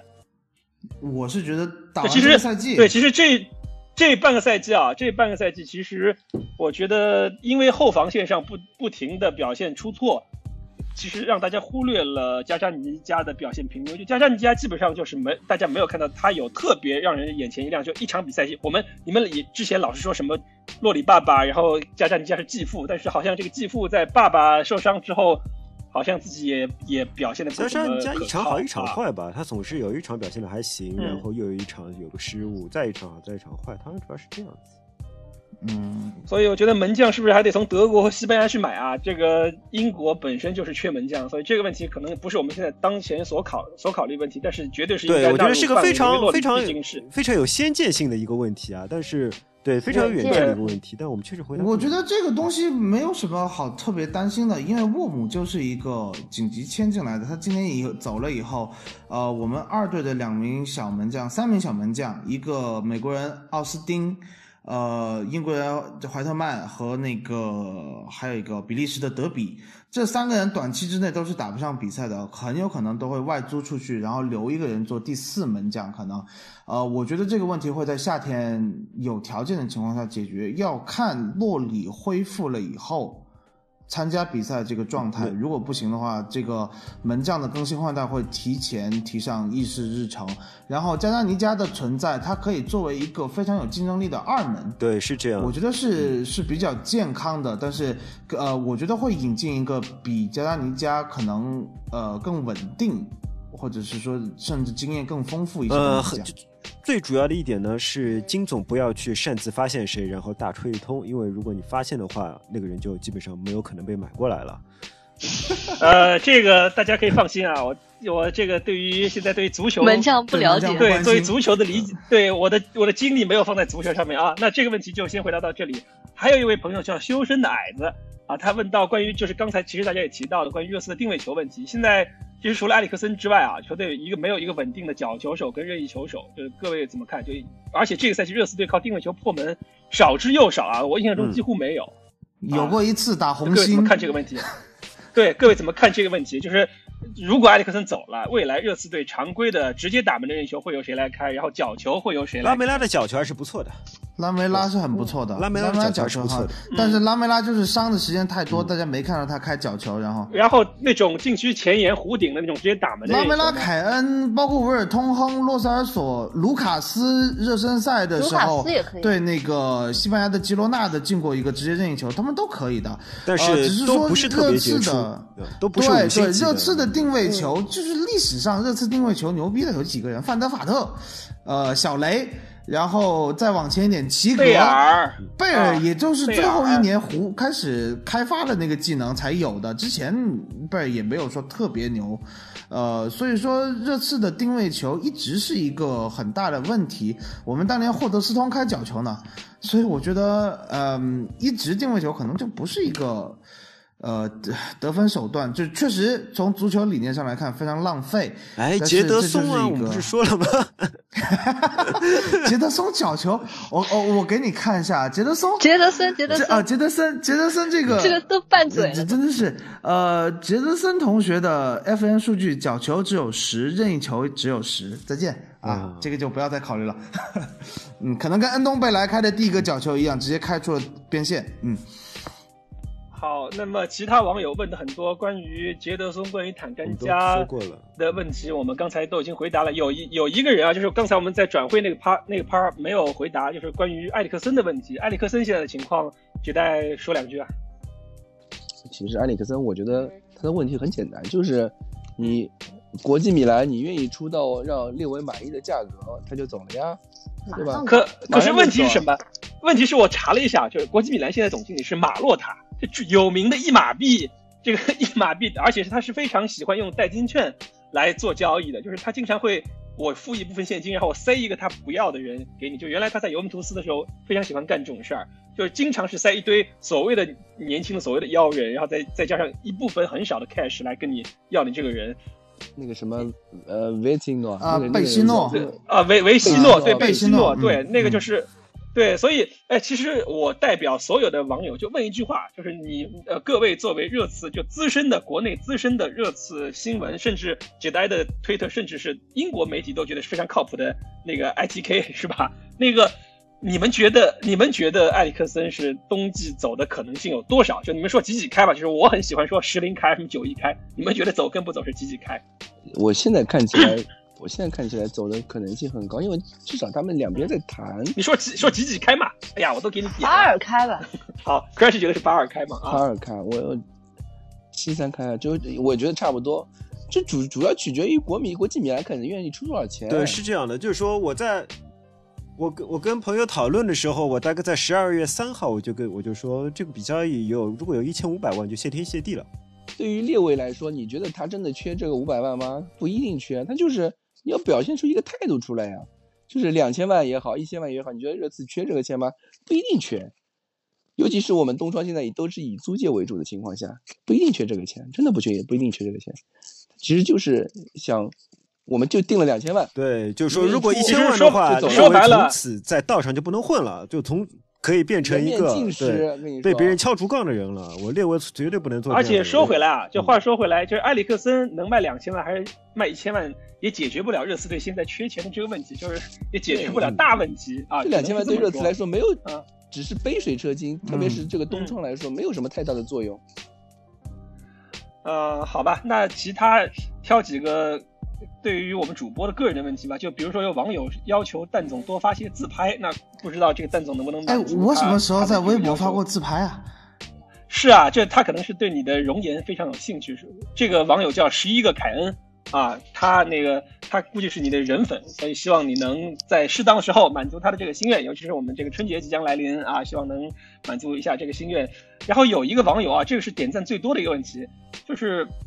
问一下金总有兴趣上春晚吗？啊，这个其实肯定有吗？金总有兴趣啊，对啊，请快点帮金总安排，让得知。得知佟丽娅得知佟丽娅上春晚主持的时候，我当然是有这个想法，但是这个想法只能停留在脑海中。不过我个人倒是有上另外一个春晚的准备啊，就是我想上一下美国春晚，因为 Super Bowl 是在二月北京时间二月三号上午进行。我老金同志上一个周末刚刚去旧金山看了一下自己支持的橄榄球队的比赛，然后现在自己支持的橄榄球队离 Super Bowl 是只有一场比赛的差距，只要再赢一场就能进今呃二零二零年的 Super Bowl。所以如果呃，旧金山四九人队能最终打进 Super Bowl 的话，我倒是有可能去参加美国春晚啊，这不是去主持。我还以为你能去今年的嘉宾，跟腾讯那边有什么解说？今年的嘉，对，我也以为。对，今年的嘉宾好像是夏吉拉，就是中场就那个 Halftime Show 的那个嘉宾是表演秀的是夏吉拉。我还有一个问题啊，你你那个日本还去吗？那个日这这个问题是网友问的问错的一个问题，就是其实是大家听错了。我说的去日本是有一个条件，就是国足在十二强赛中抽到日本队。我说我要去客场助威，我是去奇遇，我都已经查好了怎么从羽田机场去奇遇。我还我还问了一下，这奇遇跟东京的关系是相当于松江跟上海的关系吗？啊，还是相当于是呃嘉善跟跟上海的关系？其实大家。呃，我要给大家透露一下，现在那个绝代刚才在录音的同时，他也在整理行李，要去日本的是他，所以大家可以在后面关注一下 他个人的情况。如果大家需要的话，也可以在后续的节目中问他对于什么飞什么地的那个感那个感受啊，我们都不知道这些这个这些地名 啊，好吗？啊，那其他的关于一些坦甘加、略伦特的问题，我们都已经回答的差不多了。我们在前前面那个环节我们都回答的差不多了。那么这期。这期我们到这里吧。这期还有一个小小的后续的环节，就是今天大家都知道啊，昨天，因为现在我们录音已经是凌晨了，在一月十五日是艾里克戴尔的生日。那么其实跟艾艾里克戴尔生日前后，都有两个摩羯座的男生啊，跟热刺相关的摩羯座男生，现在正在我们这个这个直这个连线中。一个是一直为大家奉献。很多的文章以及很多一手信息的纸袋啊，他将会在一月十七日度过他的生日。另外一个就是大家非常熟悉的，尤其是深得女粉和蓝桥字幕组 呃欣赏的库里里老师啊。这个关于库里里老师，对啊，关于库里老师跟蓝桥字幕组的关系，欢迎大家在下一期的节目的下一期的微博留言中主那个踊跃提问啊，我们会在贺岁专辑中来深扒这个问题啊。那我们也一起祝贺一下这三位摩羯座的男生啊，艾里克戴尔、吉代和呃库里利老师啊，在这个这这一周啊，未来的一周内之内要度过自己的生日啊，祝祝我们祝三位摩羯座摩羯座的男生生日快乐，好吗？嗯谢谢呃啊，然后呃这一期的节目。就到这里啊，然后这一周未来的一周，热刺队有两场比赛，一场比赛是本周周六的早场对沃特福德，还有一场是下周周中的凌晨，二十三日的凌晨，呃。会对诺维奇啊？为什么对二十三号这个时间特别敏感呢？我在下一期我卖关子，下一期再告诉他们，告诉大家 为什么我对这个时间段非常敏感啊！啊，我知道为什么。我先我先卖个卖个关子啊，下周再来跟大家讲，以及跟大家讲我二十二十二号、二十三号两天干了什么。好，好，那么随着我们热刺队拿到了二零二零年的第一场胜利，我们也是在一个相对轻松的心情中完成了这一期节目的录制。那么下一周也是呃马上就要迎来春节了嘛，也希望各位我们的热刺的球迷朋友们，如果你们要回家过春节的话，你们在路上一定要注意安全，然后也别忘了我们刚才预告的未来也有两场比赛，祝大家呃回家路上开心，以及看完两场热刺队的比赛之后也能保持好一个好的心情。那我们在哎下周你等一下，跟金总，的键盘怎么样了？啊，对，说到这个键盘啊，不得不这个我来宣布一下，这个呃，圣诞赛程已过，跟莱切斯特城队的差距不不但没有缩小，而且是被不断的扩大，现在连莱切斯特城队的尾气都已经跟不上了。那么现在我正在积极的寻找这个靠谱的供应商，就不如果各位网友你们有靠谱的链接推荐的话，可以私信给那个热刺节操箱的微博推荐给我，我是很有诚意吃的，只是。我想吃的是能咽得下去的，而不是那种塑料材质的键盘，能能打游戏的那个键盘。我想是，我想吃的是那种巧克力质地的键盘。就如果大家有合适的话，一定一定到时候拍照片给大家，给大家看啊。如果有合适的供应商，请大家私信热四节操项，然后未来我们工作人员会后台转给我，我一定会会出钱来来来买这个买买这个东西。大家一定让大家满意啊，一定吃让大家满意。我自己也在努力找供应商，但是我找了一个月了，还没找到合适的。啊，这个希望大家，呃，群策群力，多出出主意，帮我找找好的供应商，好吗？质量好一点的巧克力，啊，不要是那种什么添加各种各种，不能是各种可可脂的，各种对吧？添加剂对可可脂。能对老金不错嘞。对，老金我本来也不瘦，对吧？你你帮我找一点这个低卡路里的，最好是纯黑就的，好吗？对，好吧，好，嗯谢谢大家。那么这一期的节目就到这里，感谢大家的收听啊！祝大家春节回家路上能有一个愉快轻松的心情，也希望热刺队能在未来一周为大家带来两场好的结果和好的比赛的场面。好，大家，呃，这一期就到这里了，谢谢大家收听，拜拜再见谢谢大。家，嗯，拜拜拜拜，拜